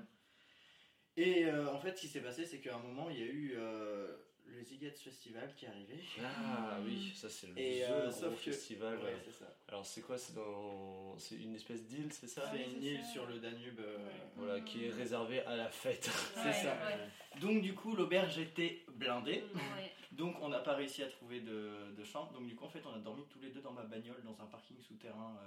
Euh, on a crevé de chaud. Ouais du coup on a dormi quelques jours comme ça, en plus il puait des pieds, mais il était super sympa. Et c'était trop marrant parce que le matin il avait un accent, mais je, je devais le faire répéter quatre fois Mm. parce que genre euh, Il était d'où déjà il était écossais. Ah oui, Ah. bah oui. Donc le mec c'était au réveil. Ok. Et dans la journée, ça, ça se diminue. Ah ouais, après au fur et à mesure, il, il, appre- enfin, il re-articulait, tu Ouais. vois. Ouais. C'est vraiment le- la voix du réveil, tu sais, en mode Ah, laisse-moi tranquille. Ah ouais. C'était ça, tu vois. Sauf que lui était déjà en forme. Alors que moi non. Mm, en plus. Tu sais, oui, il y a ça aussi, c'est dans les deux sens. Lui, il fait pas d'effort et toi, tu- t'arrives plus à comprendre. T'es là, Mm. ah, attends, laisse-moi deux cafés. C'est ça. Et euh, du coup, on squattait quand même dans l'auberge parce qu'on s'était- on était devenus potes avec tous les gens là-bas, mais juste on allait dormir dans ma bagnole euh, dans un parking souterrain de pas de là. C'est genre les gars, ils vous voyaient rentrer. Oh, encore vous, mais vous n'avez pas de chambre. T'inquiète. Ça le fait. Et euh, ouais, sinon, bah, les, les, les mamies Samy que j'ai un peu croisées partout dans le Nord qui, Ouais. qui étaient trop cool. T'en as parlé Mm. plus tôt. C'était euh, hallucinant. Enfin, c'était tellement intéressant, la façon de vivre, la façon de voir les choses, Mm. c'est- c'est ouf. Ok. Bat. Ouais, moi aussi, j'en ai- je peux. Donc là, je peux pas ne pas parler de la manière dont j'ai. En fait, j'ai utilisé euh, pen- pendant la Russie, quand j'ai traversé la Russie et un peu en Mongolie, j'ai utilisé Couchsurfing, l'application. Mhm. Donc, je sais pas si euh, pour ceux qui connaissent pas, c'est une application qui permet de de dormir, euh, qui ça met en lien les des voyageurs qui veulent se faire héberger par des gens gratuitement. En gros, c'est dans l'entraide. Mhm. Et j'ai réussi à faire ça et, et du coup, en fait, chaque personne, euh, j'ai rencontré beaucoup de personnes comme ça. ça m'a, c'est, le meille- c'est mon souvenir du- de la Russie, c'est le meilleur truc. Au final, c'est des gens que j'ai rencontrés par cet intermédiaire-là. Parce que ce qui est génial, c'est que c'est des. Enfin. C'est des gens euh, qui sont un peu ouverts au voyage. En général, s'ils sont sur l'application, c'est qu'ils ont un peu testé, tu vois. Et donc, c'est toujours. Il y avait un côté. euh, tout le monde. Des, tout- des gens très très différents mais avec un point commun, c'est un peu le côté voyage. Et euh, donc j'ai rencontré des gens incroyables comme ça. Je recommande vraiment ce truc de couchsurfing. euh. Mm. Et après, au Japon, j'ai fait une autre forme, c'est euh, du volontariat. Donc euh, souvent les gens ils connaissent, ils parlent de woofing, tout ça. Donc tu Mhm. travailles, tu fais du bénévolat, en échange tu es nourri, logé, tout ça. Et, et j'ai fait ça et de la même manière en fait c'est une espèce de communauté on peut dire de gens qui sont là-dedans, qui sont et c'est que c'est j'ai rencontré beaucoup beaucoup de gens très intéressants. ouais. C'est vraiment une super super belle expérience d'avoir fait ça. Mm. Ok. Ce, ce- ce type de voyage je, je recommande beaucoup. euh. Ok. Diana. Des Bah, rencontres. Moi, je, bah, comme vous, un peu, euh, j'ai eu de très belles rencontres dans des auberges, mais euh, après, il y a une rencontre qui m'a marqué particulièrement. En fait, euh, je devais rejoindre des amis euh, tchèques, du coup, qui étaient à Marseille. Et euh, je me suis rendue là-bas et voilà, on s'est retrouvés. Et ils avaient d'autres euh, amis qu'ils avaient rencontrés euh, sur place. Et parmi eux, euh, il y avait un garçon bah, japonais qui avait de la famille en Bretagne. Et du coup, Mais ça n'a aucun pas- sens. Bah, voilà, voilà. Et du coup, je sais pas comment, mais sur la fin du séjour qui a duré quand même 48 heures, bah, on s'est rendu compte en fait qu'on pouvait pas se quitter, Mhm. même si c'était rien passé, on s'avait trop bien entendu. Ouais. Du coup, on s'était dit, bah, il faudrait quand même qu'on se revoie ou, ou quelque chose. Mais bon, avant les départs, on s'était dit, non, on va pas se chercher. Voilà, ça va créer des histoires. euh, c'est un amour ou un- une ébauche d'amour impossible, donc on va pas se chercher. Mais bon, finalement, Et là, 30 ans plus tard, elle le retrouve grâce Non. à Facebook. euh. Non, même pas, euh, je sais pas, 12 heures plus tard, quand, quand j'avais déjà atterri en Bretagne, euh, j'ai reçu un message. du coup, on s'est rencontrés à Bordeaux, mais euh, après, on s'était rendu pareil. compte que. Bah non, à Bordeaux, ça s'était très bien passé, Ouais. mais après, on s'est rendu compte qu'en fait, il n'y avait pas de suite. Et Mhm. euh, après, il y a eu les confinements et tout ça, donc euh, voilà, mais c'était une superbe rencontre et c'était. ben voilà, une belle histoire. euh, Ouais, c'est une belle histoire d'amour, ouais, je vois. Non, mais ok. Mm. Donc voilà. Et du coup, j'ai envie de passer un peu sur la. Et toi, Clément? Oui, Une Pardon. ouais, ouais. Oui, bah ça. Euh, On Bah, je- que tu me trouves chiant. Non, non, non, du tout, c'est très intéressant. Euh, ben, euh, j'avoue que je me souviens d'un type, je me souviens même pas de son prénom, c'est assez marrant. Euh, un type que j'avais rencontré au Chili quand je voyageais, euh, où j'avais fait pas mal d'endroits. Euh, j'étais à San Pedro de Atacama et euh, j'étais à l'auberge de jeunesse avec un gars.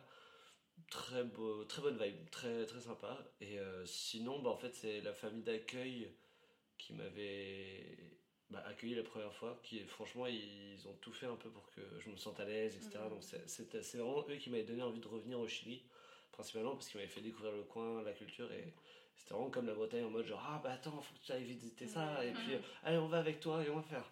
Et bref, donc c'était très cool. Et euh, sinon, ouais, j'ai toujours une, une, une amie euh, du, euh, du Chili que je, avec qui je discute euh, très régulièrement et qui j'ai j'ai bossé, quoi. Est vraiment trop sympa, quoi. Mm. Donc voilà, c'est quelques personnes, mais euh, j'ai pas trop de, autrement, de, de moments un peu particuliers avec des Mm. personnes, quoi. Euh, et du coup, j'allais changer un peu de sujet, euh, revenir un peu sur le vivre à l'étranger. Euh, revenir sur un petit bilan entre guillemets sur comment ça s'est passé ou comment ça se passe le fait de vivre à l'étranger. Est-ce que vous avez plus une bonne expérience ou une mauvaise de manière générale? Est-ce que Elsie, tu veux commencer? Bah moi comme je, enfin j'en ai déjà un petit peu parlé avant, mais ça s'est principalement très très bien passé. euh, le fait de vivre à l'étranger, il y avait, euh, bah, je sais pas si tu te souviens, mais j'étais quand même très stressée avant de partir parce que ça fait bizarre de, partir euh, d'un coup, de, de quitter son pays. En plus c'était la première fois où, euh, où j'habitais euh, pas dans la maison de mes parents du coup. Mm. C'est la première fois Ouais, que j'étais c'est en première fois que tu Ouais. pars toute seule, première fois que tu Ouais. vas vivre. Il y a beaucoup de premières fois qui, Ouais. moi, m'angoissaient un peu, mais en même temps, il y avait tellement une hâte de, de partir parce qu'Erasmus, c'est un truc que je veux faire depuis le lycée. Et, euh, et j'arrive là-bas et, euh, et je rencontre mes colocs petit à petit parce que j'étais la deuxième qui, qui arrivait dans la maison aussi. Et je me rends compte que bah, ça se passe quand même super bien, le courant passe et, euh, et euh, j'ai eu le début de mes cours aussi. C'est vraiment, c'était vraiment des, des cours super intéressants. Et euh, je me suis fait tellement de souvenirs, tellement, il y a tellement de gens que, que, que j'aime là-bas que je suis rentrée du coup en, en mai parce qu'il y avait, enfin, c'était un peu compliqué le coronavirus, etc. Donc je suis quand même rentrée. Mais je suis repartie euh, en juillet pour les revoir euh, pendant deux semaines. Parce que bah, c'est vraiment, euh, bah, c'est mes meilleurs amis, tu vois. Il y a vraiment une relation qui s'est créée avec eux. Et euh, j'en ai revu quelques-uns aussi après quand je suis repartie à Londres en août. Et euh, mais c'est assez frustrant en même temps parce que tu dis c'est des gens à qui je tiens énormément, mais tu peux pas les voir comme ça parce que Ouais, c'est bah comme dans un autre pays. Donc, euh, donc voilà, donc euh, généralement ça s'est très bien passé. Et je pense que pour les États-Unis, si j'arrive à partir aussi, bah il n'y a pas de raison que ça se passe mal. J'ai déjà eu un entretien avec la directrice de l'école et elle a vraiment hâte de me voir. Et euh, puis si je suis avec une famille aussi, je me dis c'est super intéressant. Il y aura aussi des enfants, du coup c'est vraiment tu vis avec une famille déjà faite, donc c'est un peu comme si tu t'incrustes avec Mm. eux, mais euh, mais euh, je pense que ça va être super aussi euh, comme expérience. Ok. Baptiste? Ouais, moi j'ai. euh, La question c'est les mauvaises expériences. euh, Comme les bonnes, en fait, comme c'est les bonnes le- vie quoi. Ouais. Ouais, ouais. Vivre à l'étranger, est-ce que c'était. Non, moi je- ouais, j'adore. Moi j'adore euh, le côté. Moi ce que j'aime trop c'est le côté. euh, T'as l'impression d'atterrir sur une autre planète quoi. Mhm. Avec une autre Mhm. culture, tout ça. Je précise bien, quand je dis vivre à l'étranger, c'est genre plusieurs mois. hein, Ouais, ouais, pas- ouais, ok, ouais. Ben alors. J'ai eu- j'ai- j'ai j'ai beaucoup aimé. Enfin, moi, je suis, je suis assez positif. Enfin, j'adore ça. Enfin, voilà. Après, j'ai eu quelques galères quand même. Par exemple, euh, notamment euh, quand je suis allé euh, donc à Taïwan, c'était un échange en fait euh, pendant un an. Et euh, donc j'étais dans des familles d'accueil. J'étais mineur, donc j'étais dans, dans des familles d'accueil, tout ça. Mhm. Et, euh, et ben, du coup, faut apprendre à vivre ensemble. Et Ouais. bon, il y a une part d'incertitude. Mhm. Et moi, je suis tombé sur une euh, famille, euh, ça s'est très très mal passé avec eux. Mm. Enfin, c'était donc il a fallu, mais, moi je le vois comme une bonne expérience au final, parce que ça m'a permis d'apprendre à, me démer- à me débrouiller, à Mhm. gérer ce genre de trucs. Et euh, mais euh, donc voilà, ouais, c'est- difficile de s'adapter à une autre culture. Tout ça. Comment ça, ça s'est passé En fait, euh, donc moi, c'est ma mère d'accueil en gros.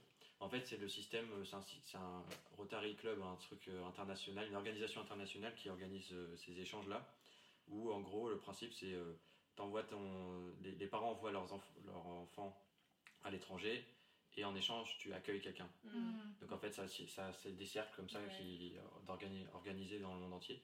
Et donc euh, clairement, dans cette famille-là où j'étais, ils m'accueillaient parce qu'ils avaient pas par, par envie en fait, parce qu'ils avaient été un peu Mhm. obligés, euh, parce qu'ils voulaient envoyer leurs enfants. Ouais. Ah oui. Donc à partir de là, c'était un peu, je- à partir de là, c'est un peu bizarre là, voilà. Et donc il n'y avait pas trop d'efforts. Ouais. Il y avait ça. Il y avait le fait que euh, elle était, euh, en fait, c'est elle qui était un peu, enfin, elle était un peu folle quoi. Elle était Mm. Très très maniaque. Je sais que, tu sais, quand tu marches, euh, ça, ça m'a choqué, euh, quand tu marches euh, euh, sur du carrelage blanc, euh, en chaussettes, t'as- t'as- tu fais des petites traces de, de buée là qui s'enlèvent. euh, Ouais. Tu voyez de quoi je parle Ouais, ouais. Mais en gros, elle était derrière nous. euh, on, on rentrait, elle était derrière nous, par terre, à frotter, tu vois. Donc, Oh. pour te dire D'accord. l'ambiance. Et du coup, t'avais pas des sandalettes à porter ou un truc comme ça Bah, euh, En principe, ouais. Si, si, ouais, ouais, Ouais. si, je-. Coup, je l'ai porté après. Enfin, Ouais, voilà, parce mais que c'est- ça, ça va faire Ouais. bizarre en plus d'avoir la personne qui passe derrière à Ouais, nettoyer, quoi. du coup, c'est des petits trucs comme ça, t'es pas à Ouais. l'aise. Tu- En fait, c'est un peu l'hôtel, tu vois. Genre, euh, et puis tu sens que bon, plus. Bah, t'es pas chez toi non. Tu te sens trop peut-être. Et donc, euh, sur la fin, euh, en fait, au début, je faisais des efforts, tout ça. Et sur la fin, en gros, moi, j'ai trouvé ma, mon compte de humain dans mes potes. Mm. Donc, je sortais pas mal. Et euh, voilà, je- j'étais j'étais en mode, ok, c'est l'hôtel. euh, c'est un hôtel, quoi, du coup. Ouais. Euh, et donc, euh, enfin, me demande pas de faire des efforts si toi t'en fais pas non plus, tu vois. Enfin, voilà. Après, j'étais, j'étais euh, clair et tout, mais vers la fin, j'ai voulu, je voulais beaucoup sortir pour profiter au maximum avant de rentrer. Et euh, il y a un moment où c'est pas passé. Elle voulait, elle voulait à la fois, en gros, elle voulait que je, que je reste euh, chez elle. Je- Enfin, tu vois, le côté sécurité, tout ça. Mais en gros, euh, moi, j'a- j'a- j'acceptais pas parce que c'était c'était pour rester dans ma chambre tout seul. Il n'y avait, il y avait pas de lien avec elle en fait. Donc Ouais, en gros, ouais. elle voulait me garder euh, un peu en prison euh, le temps que je me barre. Quoi. Donc là, j'ai j'ai pas accepté, donc on s'est engueulé. Et ils ont- elle a essayé de me renvoyer euh, en France plus tôt, Oh. tout ça. Enfin, Mm. c'est parti loin. Mais euh, j'ai pas lâché, je suis assez confiant de moi en fait. euh, je me suis. J'ai fait entendre. Parce que j'étais en plus un peu introverti à cet âge-là. Mhm. Je me cherchais un peu et tout, et ça m'a. C'était une très bonne expérience de, de me débrouiller quoi. C'est Voilà. très courageux. Donc c'est. Ouais, euh, C'est qu'une bonne expérience, mais c'est t'as pas vécu que du bon, quoi. Voilà. Mm. Mm. Ouais, il y a des mots. Et puis euh, il y a le de manière générale, je pense que tout le monde peut serait d'accord de dire le, les différences de culture pour vivre. Ouais. C'est difficile. C'est difficile, ouais. je suis d'accord. Et puis la bouffe. N'en parlez pas. c'est incroyable le, le, le banc quand je disais que ma mère m'envoyait du fromage. Ouais, Mm. Voilà. Mais c'est vrai que j'ai Je pense découvert- pas avant de partir. Ouais. C'est vrai que j'ai redécouvert le fromage quoi. quand je suis revenu Ouais. ici. j'ai- En fait, avant, je mangeais genre peut-être du camembert vite fait. Quoi. Mm. Et après, je suis revenu, j'ai fait Allez, tout ça, Et c'est à moi là. Et c'est fou euh, de se dire en fait c'est genre j'avais des besoins physiques. tu sais, Ouais. euh. Ouais. On se rend pas compte à quel point la bouffe nous, Ouais. nous conditionne. Et puis, euh, c'est, ouais, la bouffe, c'est aussi la Madeleine de Proust, un peu. Genre, ça te rappelle un truc. Ouais, enfin, ouais, ouais. c'est- Il y a un côté aussi à la sécurité dans, Mm. dans la bouffe. Quoi. Comme- Toi, Diana, du coup Ton Du expérience en France, par Euh, exemple bah, euh, je, je- pense qu'il y a du bon et du mauvais, du mauvais mais euh, que le bon bah, reste toujours euh, plus important. Ouais. Donc euh, voilà. Sinon, tu euh, resterais pas, oui. bah oui, voilà. Et en plus, euh, c'est la France, donc euh, ça change pas tant que ça de mon pays d'origine. Oui euh, et non, voilà. en fait. Même s'il y a une culture différente, forcément. Mais euh, ouais, je, je pense que toutes les mauvaises expériences, ça m'a poussé plus loin et que ça m'a aidé aussi à me développer. Donc euh, voilà, quand même, ça reste positif. T'as pas été heurté à des problèmes, bah, justement, de, vu que t'étais pas française, pour trouver des logements Ah bah si, si, si, même je suis tombée sur des très mauvaises colocs. euh, Ah ouais. sur de, de petites arnaques euh, j'ai eu la chance de, de m'en sortir assez bien, mais oui, bah, t'es toujours t'as dû prise. faire un peu euh, toute seule, quoi, à chaque fois. bah oui, oui, après t'es prise toujours par l'étrangère, mais bon, ça fait partie du jeu. Donc, Ouais. euh, Parce que moi, c'est vraiment Voilà. cet aspect-là, le côté être l'étranger qui me, hum, hum, qui hum. me plaît vraiment pas dans, dans l'affaire. Mais après, euh, j'ai tous mes amis ici, donc Ouais. je pense que ça, Tout à fait. ça enlève tous les restes. Et puis même, euh, enfin voilà, quand- déjà dès que tu arrives à te faire des amis, je pense que tu as réussi à passer une étape. Ouais. Ouais. Oui, C'est... Très Mais important. tu vois, ce que je trouve un peu de- enfin, compliqué avec les Erasmus, c'est que dans notre lycée, tous les Erasmus, ils restaient ensemble. Oui. Ouais. Parce que bah, c'est dur de se greffer à un groupe de gens, Mm, qu'ils ont mm. leurs habitudes, etc. Ouais. Et toi, tu arrives, tu es à l'étranger, quoi. Ouais. Et euh, ça pose toujours problème. Ouais, ouais. Et c'est toujours quelque chose que j'ai trouvé dommage que les Erasmus bah, du coup, ils apprenaient à découvrir partout dans le Mm, monde, mm, mm. mais euh, ils se sentaient pas non plus méga intégrés, quoi. Ouais. Moi, Je sais pas ce que t'en penses, Ati, mais moi, j'ai, bah, euh, là-dessus, j'ai eu beaucoup de chance en fait, parce que bah, j'ai rencontré une de mes meilleures amies et qui m'a tout de suite intégrée dans son groupe, et du coup, c'est comme Ouais. ça que j'ai connu tous les restes Mm. des gens. Et puis, euh, bah, la fac de lettres, ça bouge beaucoup. Ouais. Donc, Oui, euh, les gens sont assez ouverts ouais. là-bas aussi. Ouais, Ouais. Donc même si bah, mes amis euh, Erasmus sont partis, euh, après oui, certes, je me suis sentie seule à un moment donné, Mm. mais euh, j'avais quand même euh, mes autres amis, donc Mm. Ouais, donc ça a été. ouais, quoi. ça a été, ça a été. Ok. Et bah, Denis, je te pose pas vraiment la question. J'ai jamais vraiment vécu à l'étranger. euh, Voilà. donc sur le peu. Ne le prends pas mal. je- T'inquiète, ça a du sens parce que j'étais en train de chercher une réponse. J'étais en Mm. Rien à dire en fait. Euh, du coup, on arrive un peu à la fin. Euh, J'avais la question est-ce que ça vous a changé la vie Mais vraiment, je- Ouais. Je suis une Bien sûr que oui.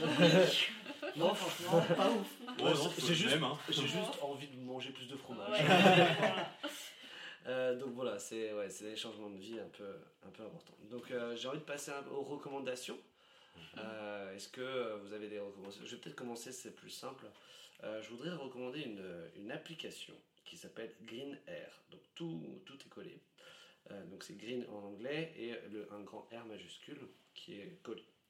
Et en gros, c'est une application qui est un peu pour faire des clean walk, entre guillemets, où ça, ça spot des endroits où il y a des déchets. Et euh, du coup, euh, tous les gens qui, qui, qui sont sur l'appli peuvent voir où ça, où c'est, et se rassembler un jour, par exemple, pour essayer de, de, de détruire le truc. Ils ont un compte Instagram aussi qui est très intéressant parce que ils, euh, ils donnent que des bonnes nouvelles de manière générale. Donc Green Air, euh, très sympa. Mm. J'aime beaucoup. Qui veut commencer qui veut, qui veut prendre la suite?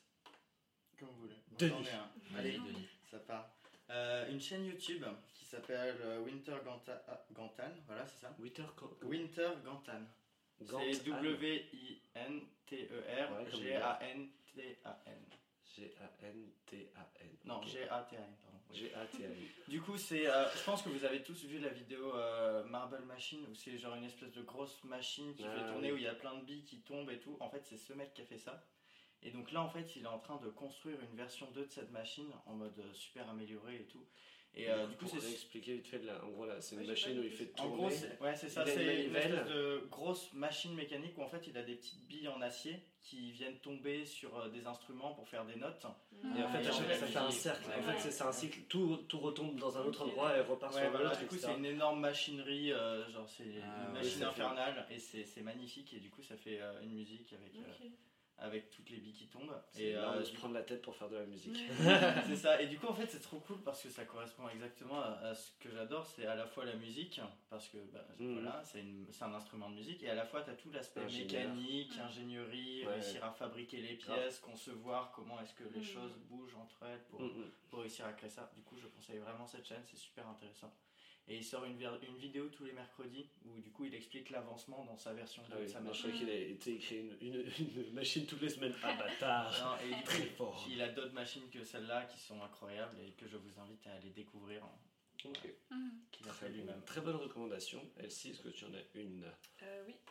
Du coup, c'est une appli qui s'appelle euh, Polar Bear, donc c'est ours polaire en français.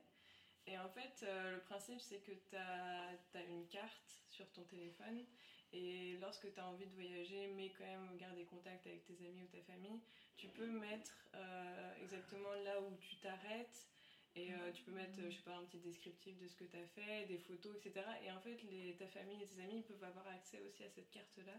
Et ce qui crée bah, un petit chemin en fait sur, sur la carte du monde.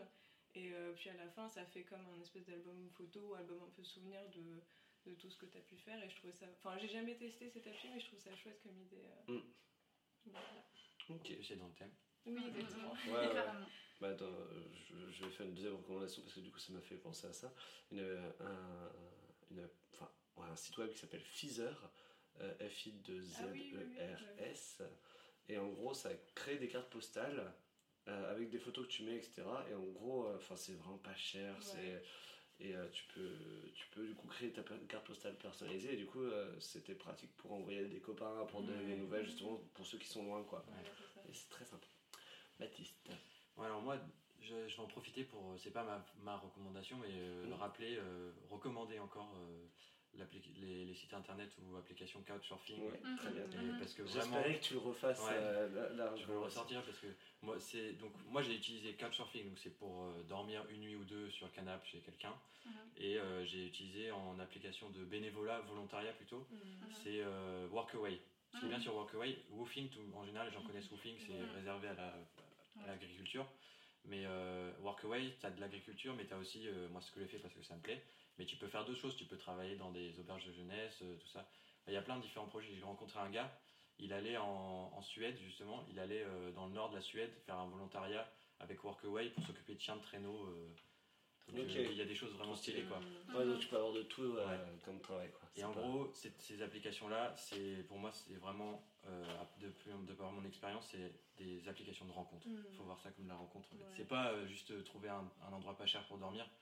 C'est euh, enfin, c'est hyper riche. Et tu peux même, par exemple, Couchsurfing, tu peux aussi, sans voyager, accueillir des gens. Et les gens qui accueillent chez eux, c'est gratuit. Ok, c'est voilà. Faut, euh, mais en fait, c'est hyper riche euh, en, en Ouais, tu expérience. C'est trop bien pour les Tu fais des découvertes tout le temps. Ouais, Quoi. Tu rencontres des gens fous. enfin, Ouais. Donc voilà. Tu nous verrais plus tard faire un couchsurfer. Ah euh, ouais, Mhm. carrément. Dès que je peux, dès que j'ai un endroit à peu près correct, euh, j'in- Mhm. j'inviterai des gens. Très bien. Voilà. Et euh, sinon, donc ma vraie recommandation, je dirais, euh, j'avais- je voulais parler de, euh, je voulais parler de- d'une chaîne YouTube où ils sont aussi, euh, euh, ils font aussi euh, sur Spotify, donc c'est un peu podcast, podcast, euh, voilà. Mhm. Ça s'appelle Thinkerview. Euh, Attends, think of you? Thinker, Thinker. View. Ok, Ah. ok. Et en fait, euh, donc ça commence à être assez connu. C'est c'est, euh, euh, des interviews faites par. euh, donc c'est une bande de hackers en fait à la base, euh, de, de- mais qui sont très très cultivés et qui voulaient, euh, qui, en a, qui sont un peu anti-système. C'est très engagé. Mais euh, en gros, euh, ils invitent, euh, ils en avaient marre. En gros, le, le- le truc de base, c'est qu'ils en avaient marre de, de regarder à la télé. Ils avaient l'impression que les gens qui, qui étaient interviewés, tout ça, sur les chaînes télé, ça, c'était pas assez. Il manquait de quelque chose. Mhm. Et donc eux, ils ont dit, bah voilà, on va choisir les gens. Et ils arrivent, et donc ils, ils- ils sélectionnent des gens, ils les invitent. C'est que des gens très intéressants. Moi, j'aime beaucoup euh, les Mhm. personnes qu'ils invitent. C'est des gens, de- ça peut des être. gens qu'on connaît ou pas du Ouais, tout ouais, ouais. Il y a des politiques. euh, il a- ils invitent, ils sont, ils, a- ils ont invité euh, un, un gars du gouvernement de Macron. donc il y a de la politique, il y a des footballeurs, il y a des, des journalistes, Mhm. des, des ingénieurs, mais qui ont tous, c'est que des gens hyper intéressants avec des choses à dire. Ouais, le ouais. thème, c'est souvent, c'est, c'est- enfin, c'est, c'est, de l'information, c'est des gens hyper cultivés, tout ça, donc euh, faut, faut être prêt à écouter, c'est beaucoup d'informations, mais c'est hyper, c'est hyper riche. Moi j'aime beaucoup. Et euh, t'apprends plein de choses. Ça dure combien de temps à peu près? Et alors le truc c'est que donc ils ont c'est un autre truc que j'aime beaucoup c'est que c'est des interviews très longues. Donc c'est ça demande du temps. Par contre, tu n'es pas obligé de regarder tout et en fait ouais. le principe c'est de dire bon ces gens-là, ils ont beaucoup de choses à dire. Euh, on c'est temps illimité en gros. Mhm. On va les laisser on va leur donner le temps de dire ce qu'ils ont à dire. Mhm. Contrairement à la télé où ils ont Mm, 20 ouais. minutes Ouais, et en fait ouais, euh, tu vois Et merci de- pour ce temps de parole. Et ça- ça- mais j'avais Ouais. plus. Et donc c'est une chaîne, donc voilà, des fois c'est une heure, une heure, et- une heure et demie, deux heures de- d'interview, donc ça peut, ça peut paraître long, mais, euh, mais c'est vraiment vraiment intéressant. Donc voilà, Thinkerview sur YouTube et sur Spotify aussi, donc tu peux mettre ça en, Mhm. en faisant autre chose, en faisant la cuisine ou. Ou en marchant pour aller en Ouais. cours le matin. Ouais. Ouais. Ça parle d'expérience. Comme ce podcast, par exemple. Et voilà, c'est très engagé. euh, moi, j'avoue que. Mais c'est. Ils invitent de, de tout quoi. Enfin, Ok. Et euh, Diana, je sais que tu n'avais pas de recommandation, mais, euh, je me dis que Oui. euh, tu peux peut-être nous recommander un livre du XVIIe siècle. Non. français. Ah, Non, non, non, non. Tu es une fan de littérature Oui, vrai. mais bon, Un je vous livre. recommandais quand même une chaîne YouTube de Ah. voyageurs pour rentrer dans les thèmes, même si je- on adore les 17e tous. Mhm. Voilà. Mais ça s'appelle Les artisans des démons. Et donc, les artisans de demain? Oui. Ok, elle est trop bien et, cette chaîne. ouais, oui, et bah, c'est un gars et une fille qui voyagent dans des zones un peu dangereuses. Ah, par contre, un une fille, c'est une série. non, je te charge, je te charge. Les connais pas, T'inquiète. je capte pas la blague. Ah, on, on chérit l'étrangère. Ah ouais, je- ah ouais, super. Et du coup, moi, c'est moi qui me sens mal, c'est ça? Non, non, je, te- je comprends. Mais c'est vrai que ça va être relou des fois d'avoir des blagues et pas les comprendre. Non mais alors euh, si je peux me permettre, il y a une belle anecdote que j'ai avec ça. Euh, lors de ma première soirée en, France, on, on parlait de, du fait d'avoir rencontré son, son âme sœur. Ouais. Et du coup, moi, je disais, oui, bah, moi j'ai un hamster à la maison, il est très mignon, il est poilu, euh, moi je l'adore. Et du coup, tout le monde m'a regardé en mode, oui, d'accord, bah ton hamster, euh, ah, c'est chaud là. Ouais, Donc, ouais. T'as voilà. compris, un Ah oui, hamster, un hamster, hamster, Des voilà. fois, ouais, il y a quelques Ouais. lettres, hein. Ouais, il ouais. suffit de peu. Ouais, et comme ça, euh, tous les jours, mais euh, pour revenir juste à la recommandation, Ouais. du coup, bah, je vous recommande la chaîne euh, YouTube euh, Les Artisans des Démons où un, gars et une fille euh, en fait voyagent dans des zones euh, dangereuses, notamment ils s'aventurent en, par exemple en Irak et Mm. voilà ils voyagent dans leur van et ils rencontrent des personnes et c'est vraiment très intéressant et euh, franchement ça fait rêver. C'est un très beau projet qu'ils ont. Ok. Denis, je voyais que tu avais encore Ouais. une autre Euh, recommandation. un truc qui m'a sauvé la vie en voyageant en bagnole, une appli qui s'appelle Park Fortnite. Donc c'est P- P- Parc Fortnite c'est parc euh, comme un parc avec euh, ensuite le chiffre 4 et Mhm. après euh, night comme une nuit. Et en fait cette appli elle euh, c'est géré par euh, tout le monde en fait. C'est dès que tu trouves un spot où c'est Ah. intéressant pour poser ta caravane, pour Mhm. poser euh, ta bagnole, ta tente, etc. Et ben en fait les gens les notent sur l'appli, donc c'est une carte. Mhm. Et après, il y a des photos, il y a des recommandations, genre euh, des notes et tout, des commentaires. Et euh, pour se garer euh, partout euh, dans le monde, pour, euh, quand tu voyages en bagnole ou en tente ou des choses comme ça, et ben c'est un très très, Ouais, ça- une très très bonne application. Ça va sauver un peu. ouais. Elle m'a sauvé Mhm. plus d'une fois Ouais. cette appli. Elle m'a trouvé des spots pour, euh, pour me garer, pour pouvoir passer la nuit. Tu m'en avais parlé, du coup j'utilise, ça ça- ça m'a bien servi aussi. Super. Voilà, Éclectisme, c'est fini pour aujourd'hui. Merci à nos invités du jour, Denis, Baptiste, Diana et Elsie d'être venus. Par contre, avant de se quitter, je vous propose de suivre la chaîne Éclectisme, que ce soit sur YouTube, Deezer, Spotify, Stitcher ou Acast, euh, ou de suivre mon Instagram tout simplement, euh, melk.prl, donc melc.prl, pour être au courant de toutes les sorties de vidéos, enfin plutôt d'audio. Et également, je vous invite à partager cet épisode pour le plus grand plaisir des oreilles de chacun et de laisser un commentaire sur quel thème vous aimeriez aborder. Maintenant, je ne peux que vous remercier d'avoir écouté ce podcast jusqu'ici. Si vous, n'avez pas entendu les anciens épisodes, je vous invite à ne pas les écouter, surtout pas. Je vous laisse ici, on se revoit avec nos oreilles dans pas longtemps. Allez, ciao ciao